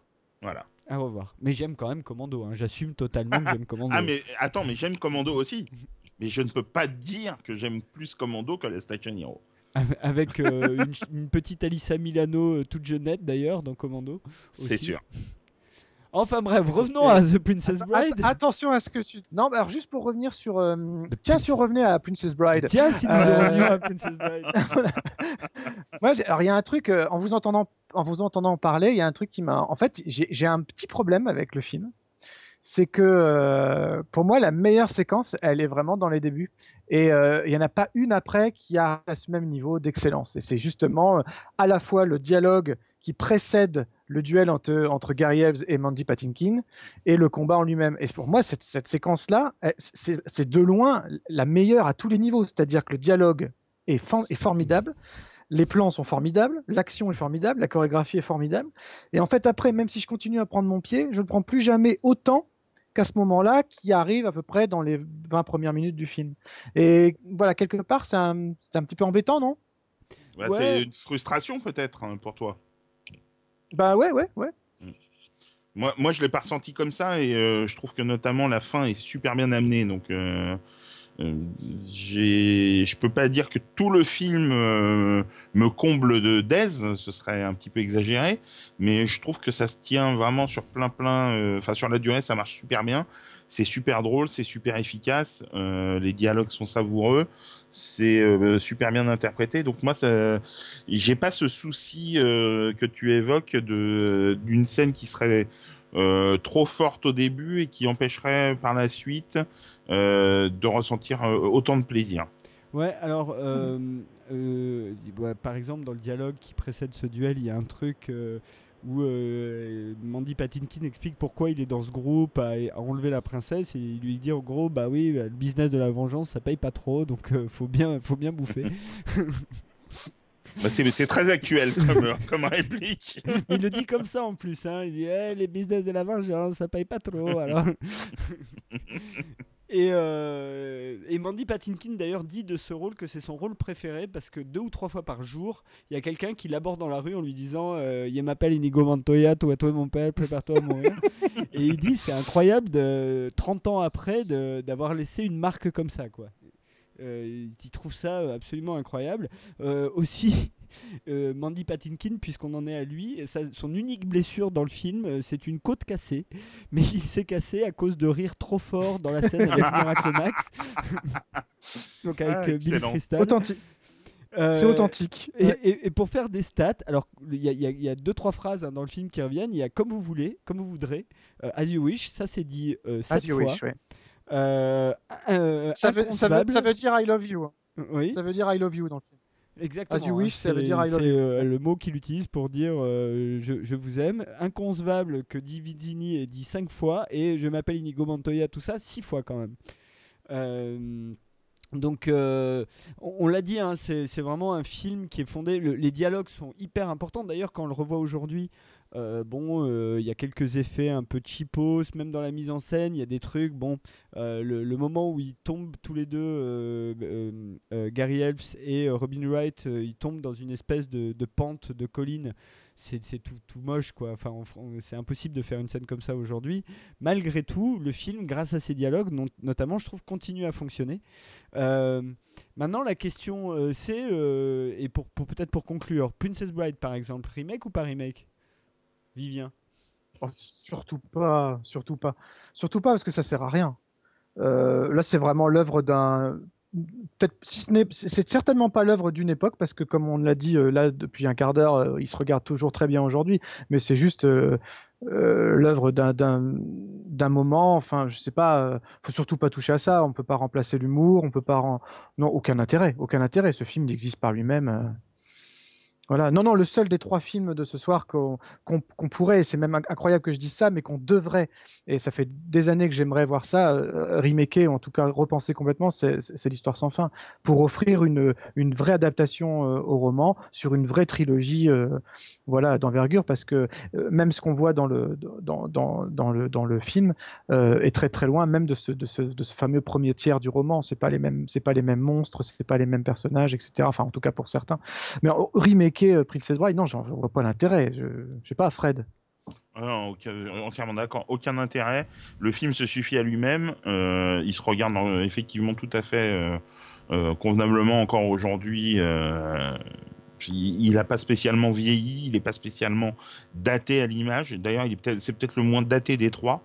Euh, Ah, c'est marrant, moi je trouve, euh, je trouve que il, est daté je l'ai revu, euh, je l'ai revu et je trouve que c'est celui euh, où moi je vois plus l'époque, c'est celui des trois où je vois le plus l'époque, bizarrement. Bah ouais, moi, moi pas. Franchement, ça m'a pas, ça m'a pas gêné du tout. Et maintenant, refaire une nouvelle version, qu'est-ce que tu veux apporter de plus? Qu'est-ce que tu veux faire de mieux? Bon, je sais, on est dans l'époque des reboots euh, et remakes perpétuels, donc euh, il y a forcément un abruti dans, euh, chez les exécutifs qui va y penser, euh, bah, qui garde cette idée pour lui, bien, bien, bien au fond de sa tête. Et euh, juste pour euh, encore une petite anecdote, mais euh, Fred, tu parlais de, de- de l'introduction rapide des personnages, c'est encore le cas Ouais. ici, Ouais. puisque tous les personnages principaux du film sont introduits dans les 7 premières minutes du film. Ouais, ouais, c'est vraiment quelque chose que de commun aux trois films. Euh, ça va, on est plongé d'emblée dans l'histoire. Euh, euh, tout de suite, encore une fois, voilà, il n'y a pas ces séquences explicatives que les auteurs s'échinent à nous faire vivre aujourd'hui. Des fois, ça peut être ça peut être bien et souvent c'est ça plombe le début début d'un film et ça peut ça peut être handicapant pour tout, tout le visionnage d'un film et je trouve que c'est quelque chose euh, qu'il y avait beaucoup moins par le passé. Bon, après, je, pense que pour conclure, on peut dire que ces trois films, de toute façon, à voir, c'est bon pour votre santé mentale, quoi qu'il arrive. Bah, en tout cas, ça m'a pas fait de mal de voir les, de voir les trois euh, ces jours-ci. Vivien, tu concours Non, puis ils ont au moins, ils, bah, ils ont au moins une valeur, même, même pour les gens que ça n'intéresse pas, ils ont, ils ont une valeur euh, historique, euh, ils ont une valeur qualificative par rapport au, au cinéma. euh, c'est des façons de faire comme on, justement, on n'en fait plus des comme ça. Donc, qui s'intéresse au cinéma et aux techniques passées ne, ne- ne- doit les voir absolument, quoi. Parce que bon, Oui, je parce vois que pas. même pour Princess Bride, le film de KPDP, on n'en fait plus, hein, non plus, quasiment plus. Hein. Euh, je- Ah non, le dernier en date, c'est Philibert. Ah, j'ai pas vu. Oh. Eh ouais, ouais, bah, Moi, le dernier que j'ai vu, Voilà. c'est le, le Trois Mousquetaires de. Oh là. c'est- Ouais, de, c'est Wes Anderson, non euh, celui en 3D Non, pas Wes Anderson. Ouais, ouais, euh, merde. Celui de. de, de Ouais, ne, Underground, ne- de- ne- ne le citons pas, ça va lui faire de la pub. Ouais, ouais, c'est terrible. qui, est, qui est juste euh, où t'as des bateaux qui volent, tout ça. Avec Non, Orlando le- Bloom. Le dernier, euh, entre guillemets, KPDP euh, potable, c'était le Zorro avec euh, Banderas. hein. Enfin, pour moi, euh, je sais pas, j'en vois Ouais, pas d'autres. ouais, tout à fait d'accord. C'est pas faux. Tout à fait d'accord. Alors là, en revanche, là où la télévision nous sauve une fois de plus, c'est que la- bah, dans le courant de l'année dernière, la BBC a fait une série Les Trois Mousquetaires que j'ai trouvé vraiment très sympa, Ouais. euh, qui a un, tr- un très bon mélange entre euh, façon de faire du passé et modernité. Et euh, j'étais bien embarqué. Voilà, encore une fois, le petit gamin de 12 ans a été un petit peu réveillé sur certaines séquences de, de combat. Et euh, pas tous les épisodes. Je, je défendrai pas la saison complète. Il y a 8 épisodes, je crois, sur la première, euh, la première Mhm. saison. Euh, encore une fois, la BBC, euh, elle laisse faire. C'est du bel Oui. ouvrage. Alors d'ailleurs, on a, en parlant de ça, hein, c'est le moment de, de balancer quand même. On, on a oublié de, de dire un gros truc sur Jim Henson, c'est qu'il a quand même fait euh, aussi euh, deux petites séries, enfin une série euh, en, en deux cycles euh, qui s'appelle The Storyteller. Euh, merci Vivien parce que c'est toi qui m'en as parlé, moi je connaissais pas du tout. Euh, et euh, dont tu as une première, un premier cycle qui parle, qui adapte des contes euh, classiques et un deuxième cycle qui adapte des histoires de la mythologie grecque, enfin gréco-romaine. Voilà, donc si vous avez l'occasion de voir ça, c'est et là encore une fois, vous retrouvez tout l'univers de Jim Henson, les marionnettes, tout ça, dans euh, là pour le coup une pure émission de, de contes. euh, ça dure 20 minutes par épisode, 25 minutes par épisode. Donc euh, je, je ne saurais que trop vous le conseiller et je pense que Vivien ne sera que d'accord avec moi. Alors, c'est extrêmement daté pour le coup. Oui. Euh, mais alors, c'est mais, mais c'est d'une beauté. Moi, ça, ça- moi, je, me le suis fait re- refait il y a pas longtemps aussi. Euh, c'est d'une beauté, je trouve. Et du coup, en fait, quand il n'y a pas beaucoup de moyens, en plus en télé, il y en a encore moins qu'au cinéma. Hein, c'est pas nouveau.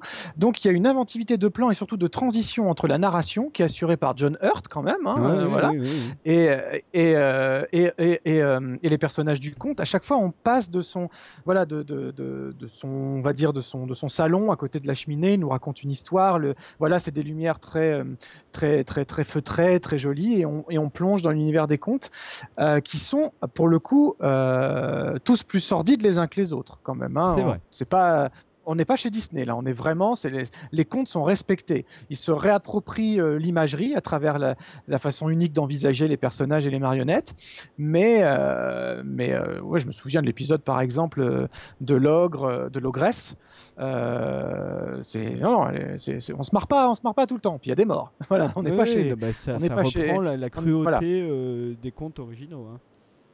Donc ça fait partie de ces, de œuvres complètement à part, qui ont une durée de vie trop courte, mais que euh, moi j'aimerais que ça passe encore à la télévision et, euh, et que les enfants puissent voir ça, parce que je pense que ça développe un imaginaire différent euh, du fait justement des animations en marionnettes. Ce côté très théâtral, voilà, on en a un petit peu parlé tout à l'heure, mais c'est ça qui est, ça développe encore plus l'imaginaire, parce que quand c'est pas crédible, euh, totalement crédible à l'image, une marionnette, on voit bien que c'est une marionnette, bah, il faut que l'enfant, ou en tout cas le spectateur euh, de 7 à 77 ans, euh, accepte ça et prenne sur lui de se dire que oui, c'est un vrai personnage.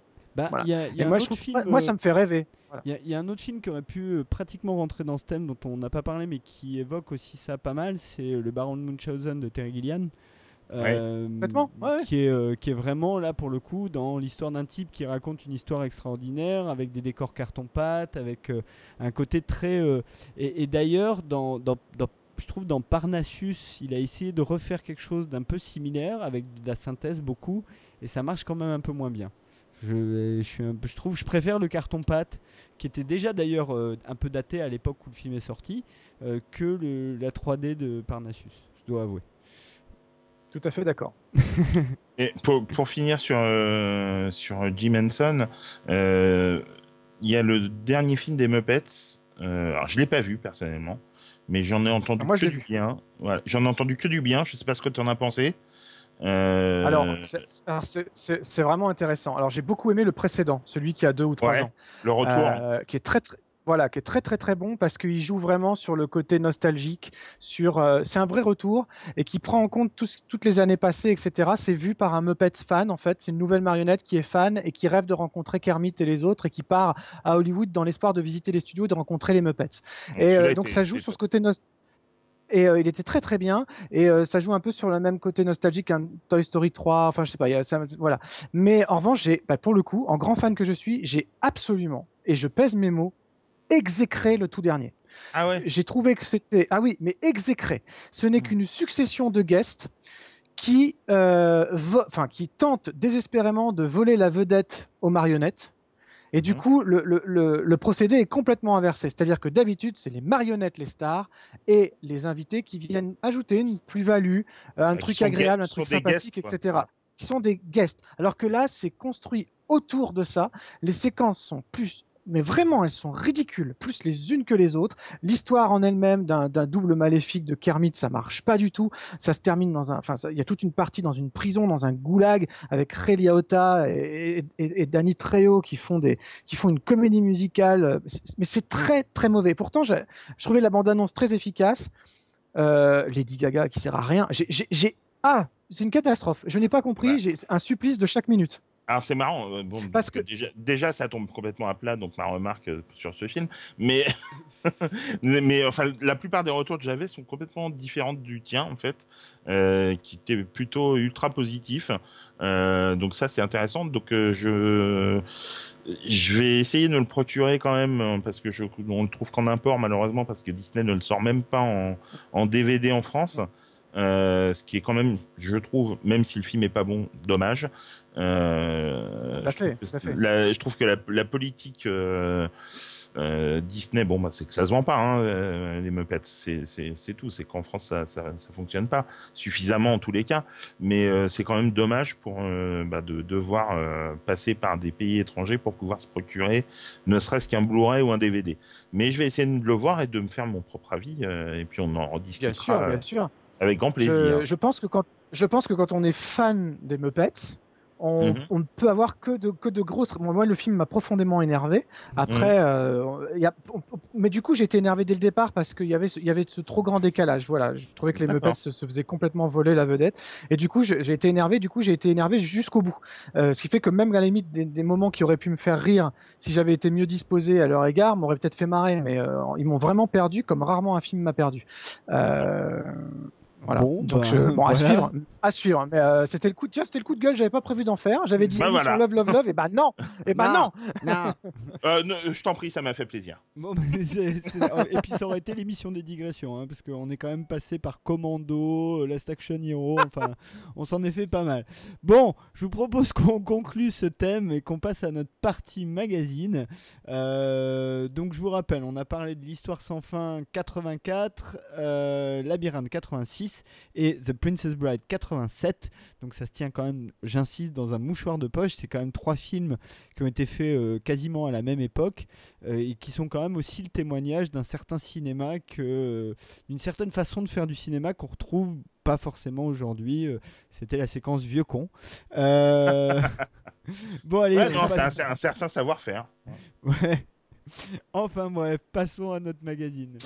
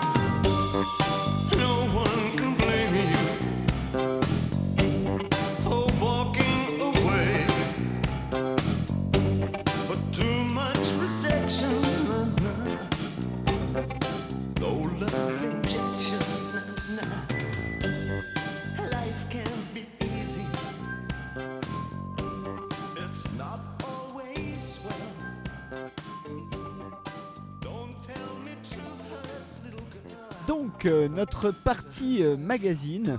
Euh, et pour commencer, bah, je vais laisser l'honneur aux, invités, à Fred, donc, qui euh, va nous parler de la version longue du Hobbit, c'est ça? Oui, alors le 12 novembre est sortie euh, dans les bacs la version longue du Hobbit, la désolation de Smog.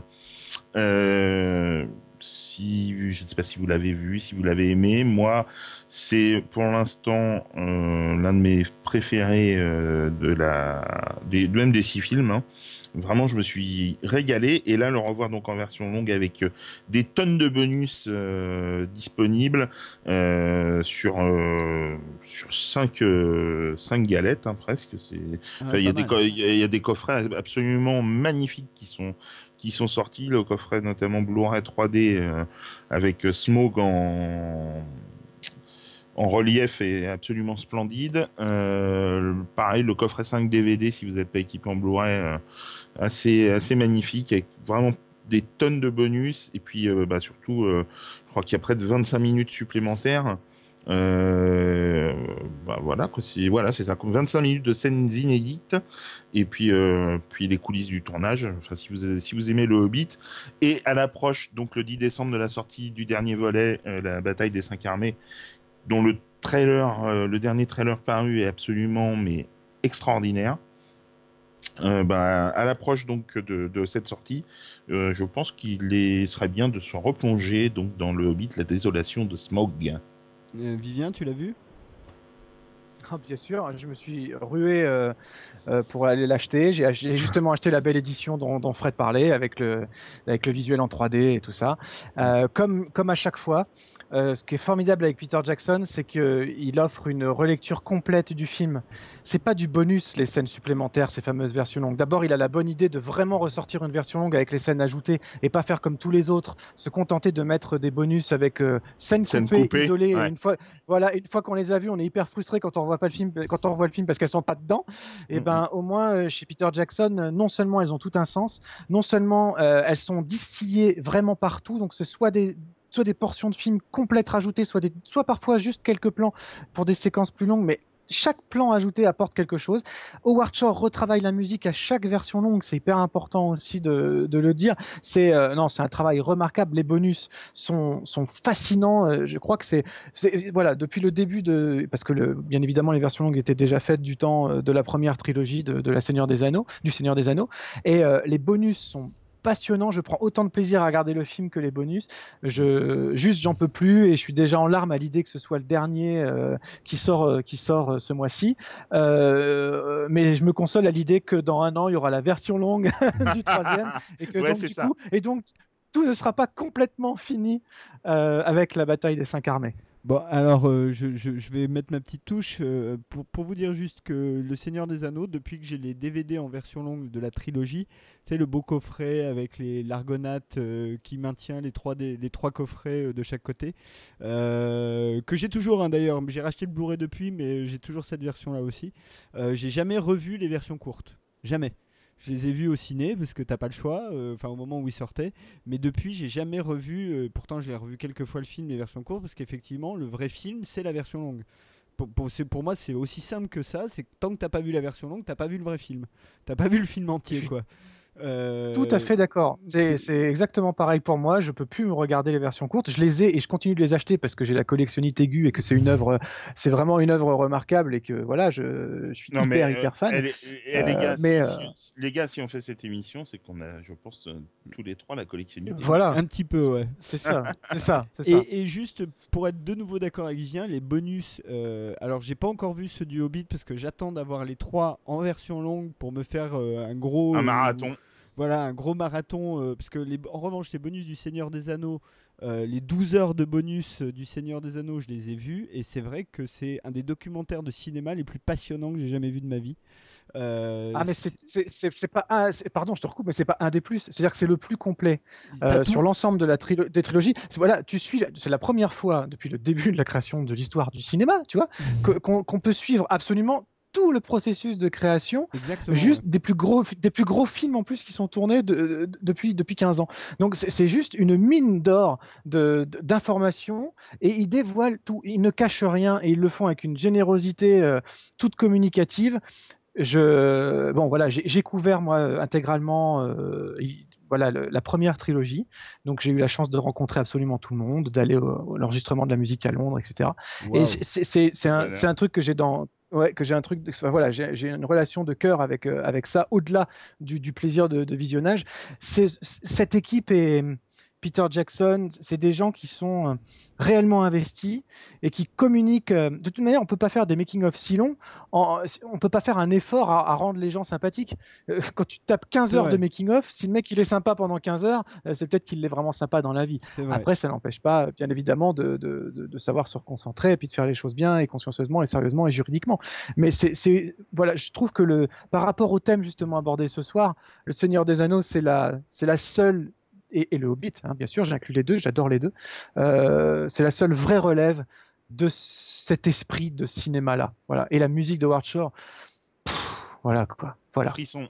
Oui, mais on fera, Frisson. on fera, on fera, on fera, euh, une émission Seigneur des Anneaux, une émission Hobbit quand les deux trilogies seront complètes. Euh, comme ça, on pourra les mettre. euh, Voilà. hein. 9 heures d'enregistrement. C'est ça, c'est ça. tout ce que je peux tout ce que je peux vous dire pour énerver tout le monde, les auditeurs comme euh, mes deux co-chroniqueurs de ce soir, c'est que tant que vous n'avez pas mangé des pistaches avec Howard Shore à 3 heures du matin en buvant du jus d'orange après une journée de session pour les versions longues des deux tours, bah vous n'avez pas vécu les mecs. Ouais, ouais, bah, Oh va, chaud. Oh merci. l'enfoiré, non mais oh. Ah ça fait mal hein. Ah, ça ouais, fait du bien. Ouais. Bah écoute, tiens, puisque c'est ça, Vivien, allez, c'est à ton tour, puisque tu vas encore nous parler de musique. Ça tombe bien Et complètement. Complètement. Je vais vous... faites quoi le samedi 10 octobre 2015, les amis? Oula. je, je crois que j'ai piscine, mais je suis pas sûr. Non, non, vous n'avez pas piscine, vous n'avez pas école, vous avez Grand Rex, vous avez Grand Rex à Paris, euh, puisque, euh, eh bien, au Grand Rex, euh, la compagnie euh, Overlook Events euh, a eu la très bonne idée de fêter les 30 ans du cinéma de Tim Burton. À l'occasion d'un très beau et grand concert symphonique avec plus de 140 musiciens et choristes, dirigé par un grand chef d'orchestre qui s'appelle John Mosseri, pardon. Je voulais pas écorcher son nom, donc je vais le redire. John Mosseri, qui a euh, déjà travaillé avec Danny Elfman, euh, etc. par le passé sur plusieurs enregistrements. Et euh, Danny Elfman sera bien évidemment là.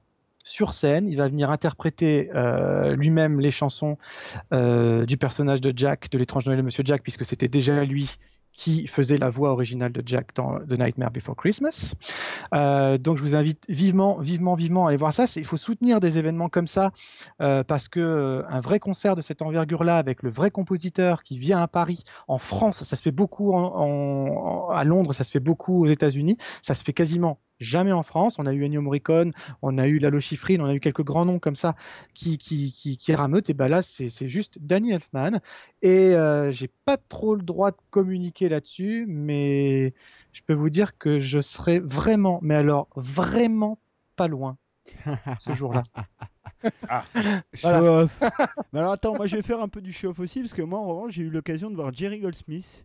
Euh, Oui. en euh, donc concert philharmonique, euh, lui qui conduit euh, l'orchestre, hein, c'est Jerry Goldsmith qui conduit l'orchestre, interprétant ses musiques de films, et le tout dans la Bravo. cour du Palais Princier à Monaco. Bravo. Donc voilà. Moi aussi, je fais mon petit show-off de mon côté et c'était vraiment pas mal. Quoi. Thème d'Alien dans la cour du Palais Princier, c'est assez, mar- assez marrant. hein. Quand il réfléchit deux secondes, je pense qu'il y a des gens qui avaient absolument aucune idée de ce qu'ils étaient en train d'écouter. mais bon. euh, mais du coup, t'avais- c'est marrant parce que d'habitude, c'est des, des concerts un peu prout-prout où tout le monde s'habille un peu et t'avais tout un rang de, geeks au milieu du truc. C'était très très drôle comme, euh, comme expérience.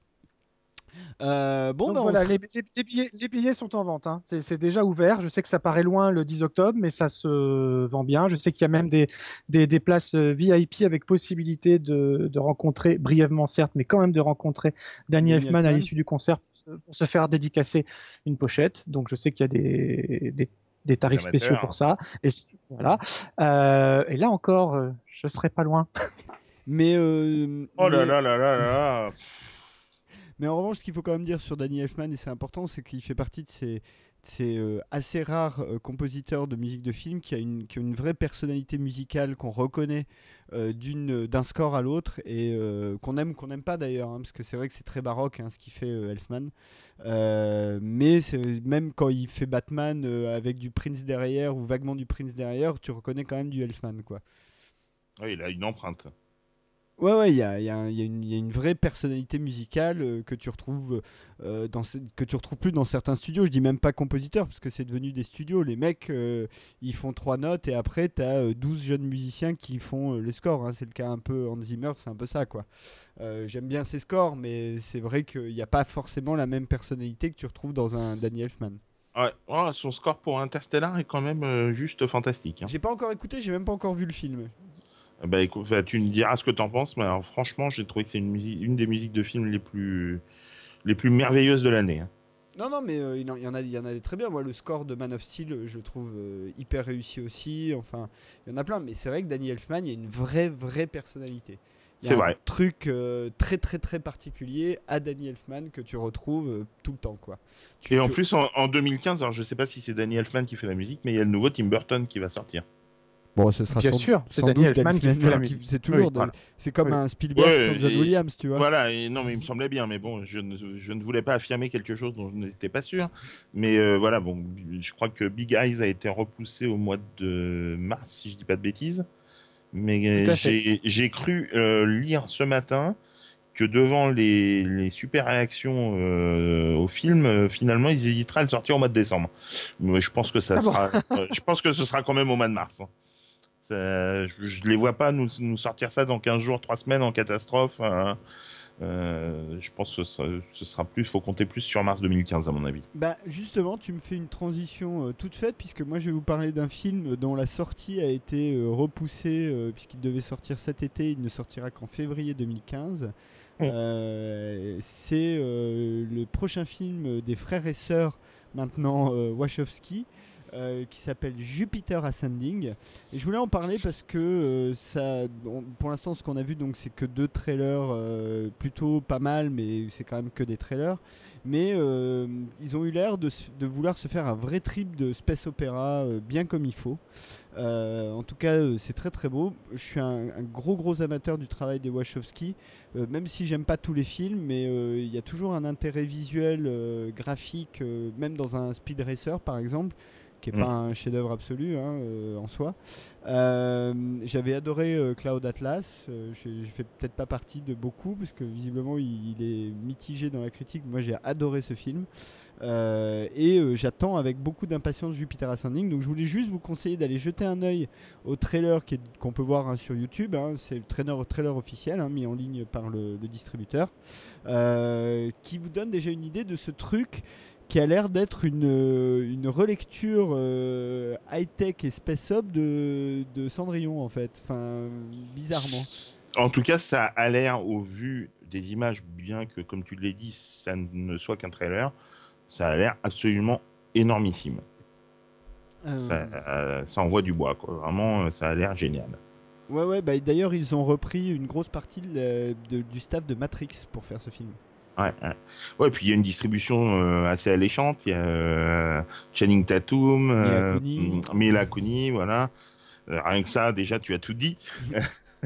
euh, je, Sean, je- Sean Bean? Sean Sean Bean? Bean, ouais. Va-t-il mourir ou pas Mais va-t-il mourir ou pas. Il y a- aussi Eddie Red- Redmayne que j'aime beaucoup. euh, ah ouais, ouais, ouais, le- ouais, ouais, super. ah, qui jouait qui, qui jouait Marius dans, dans, dans, dans la version filmée du musical Les Misérables et qui s'en tirait euh, très très honorablement. Euh, c'est un très bon acteur hein, qui était dans Les Piliers de la Terre aussi, etc. Et, euh, voilà. Alors moi j'ai adoré le trailer.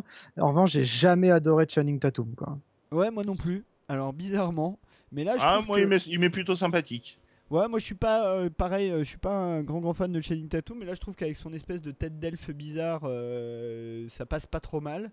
Et comme de toute façon c'est un film de, des Wachowski, il y aura a priori la composante graphique et visuelle va quand même être assez fondamentale. Donc à la limite euh, Channing Tatum. Moi je pense qu'il va faire un bon boulot. Je les sens capables, ils sont tellement barrés euh, tous les deux euh, que je les sens capables de sortir d'un Channing Tatum un truc qu'on n'a pas vu encore avant quoi.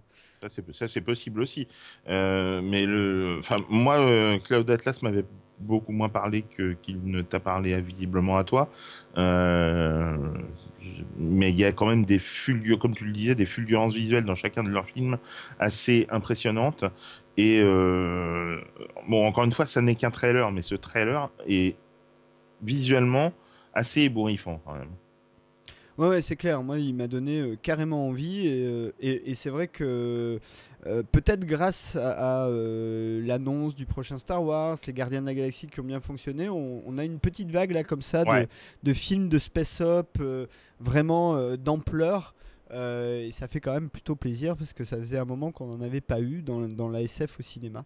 Je pense Euh, qu'on va se régaler. hein. Ouais, ouais, je pense aussi. hein, ça a l'air euh, vraiment euh, sympathique. Et je voudrais juste dire un mot, parce que beaucoup de gens en ont parlé, mais euh, sur une petite série animée, euh, dire un mot qu'on va sans doute digresser, parce qu'à mon avis, vous aurez votre avis là-dessus. mais mais euh, parce que vraiment. euh, On est n'est très, plus à très- ça près, vas-y. Voilà, exactement.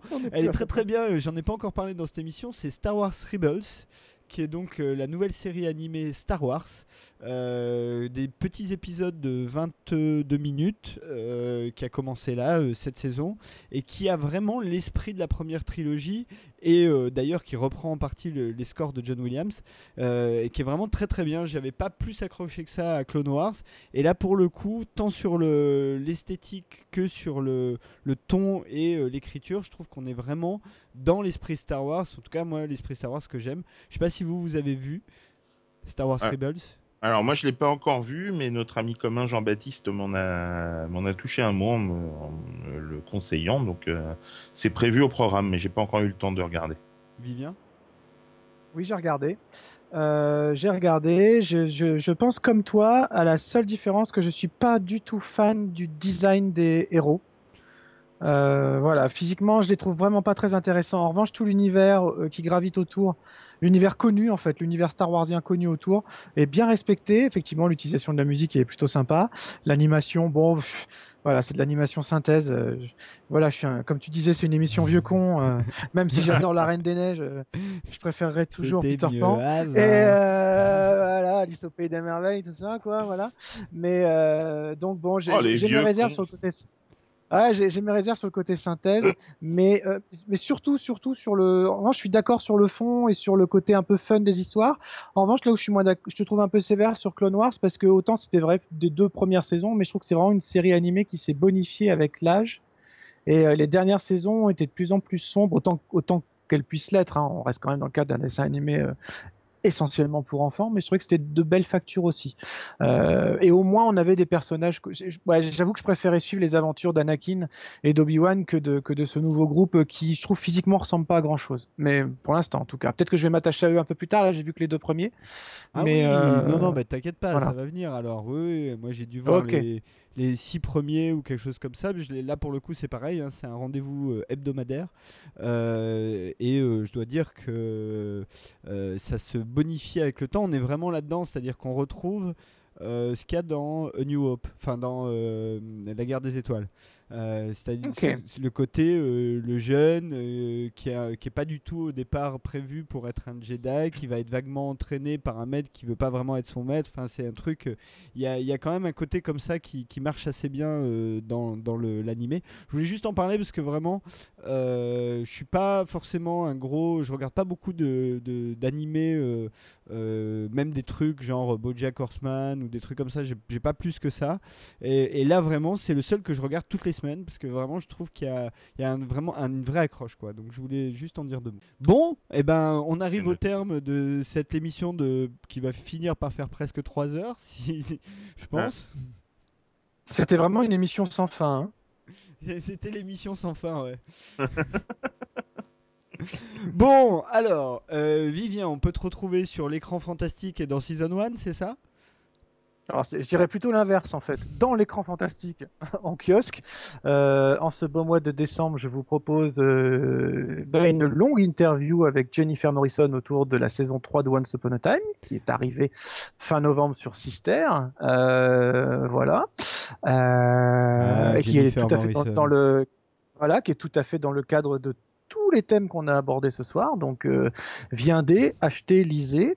et puis sur Season 1, puisque c'est en ligne, voilà, euh, autour de, bah, de, de mes petites pastilles euh, Vivi the Kid et puis d'autres articles un peu plus euh, normaux. euh, voilà.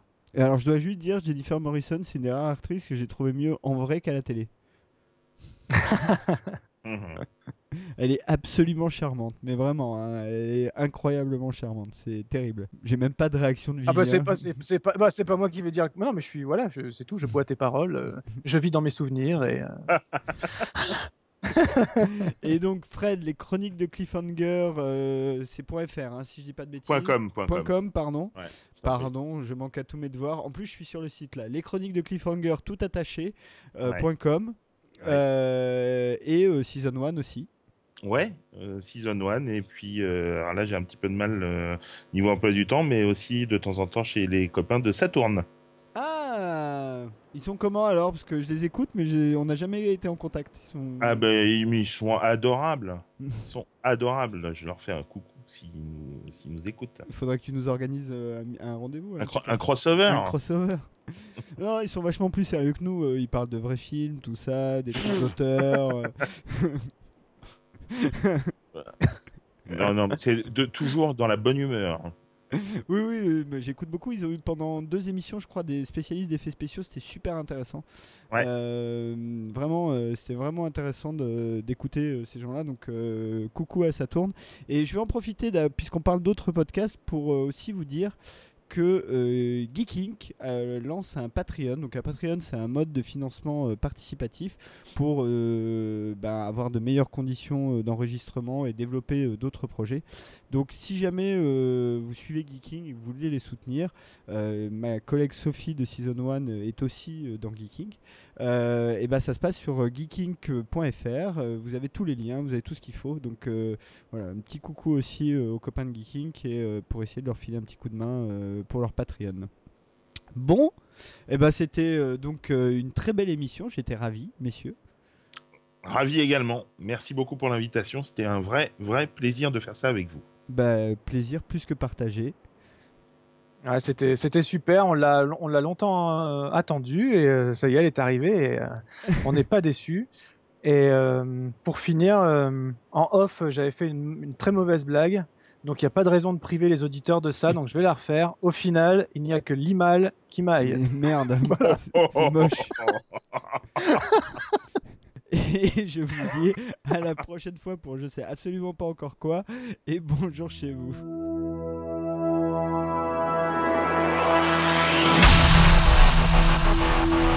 Thank you.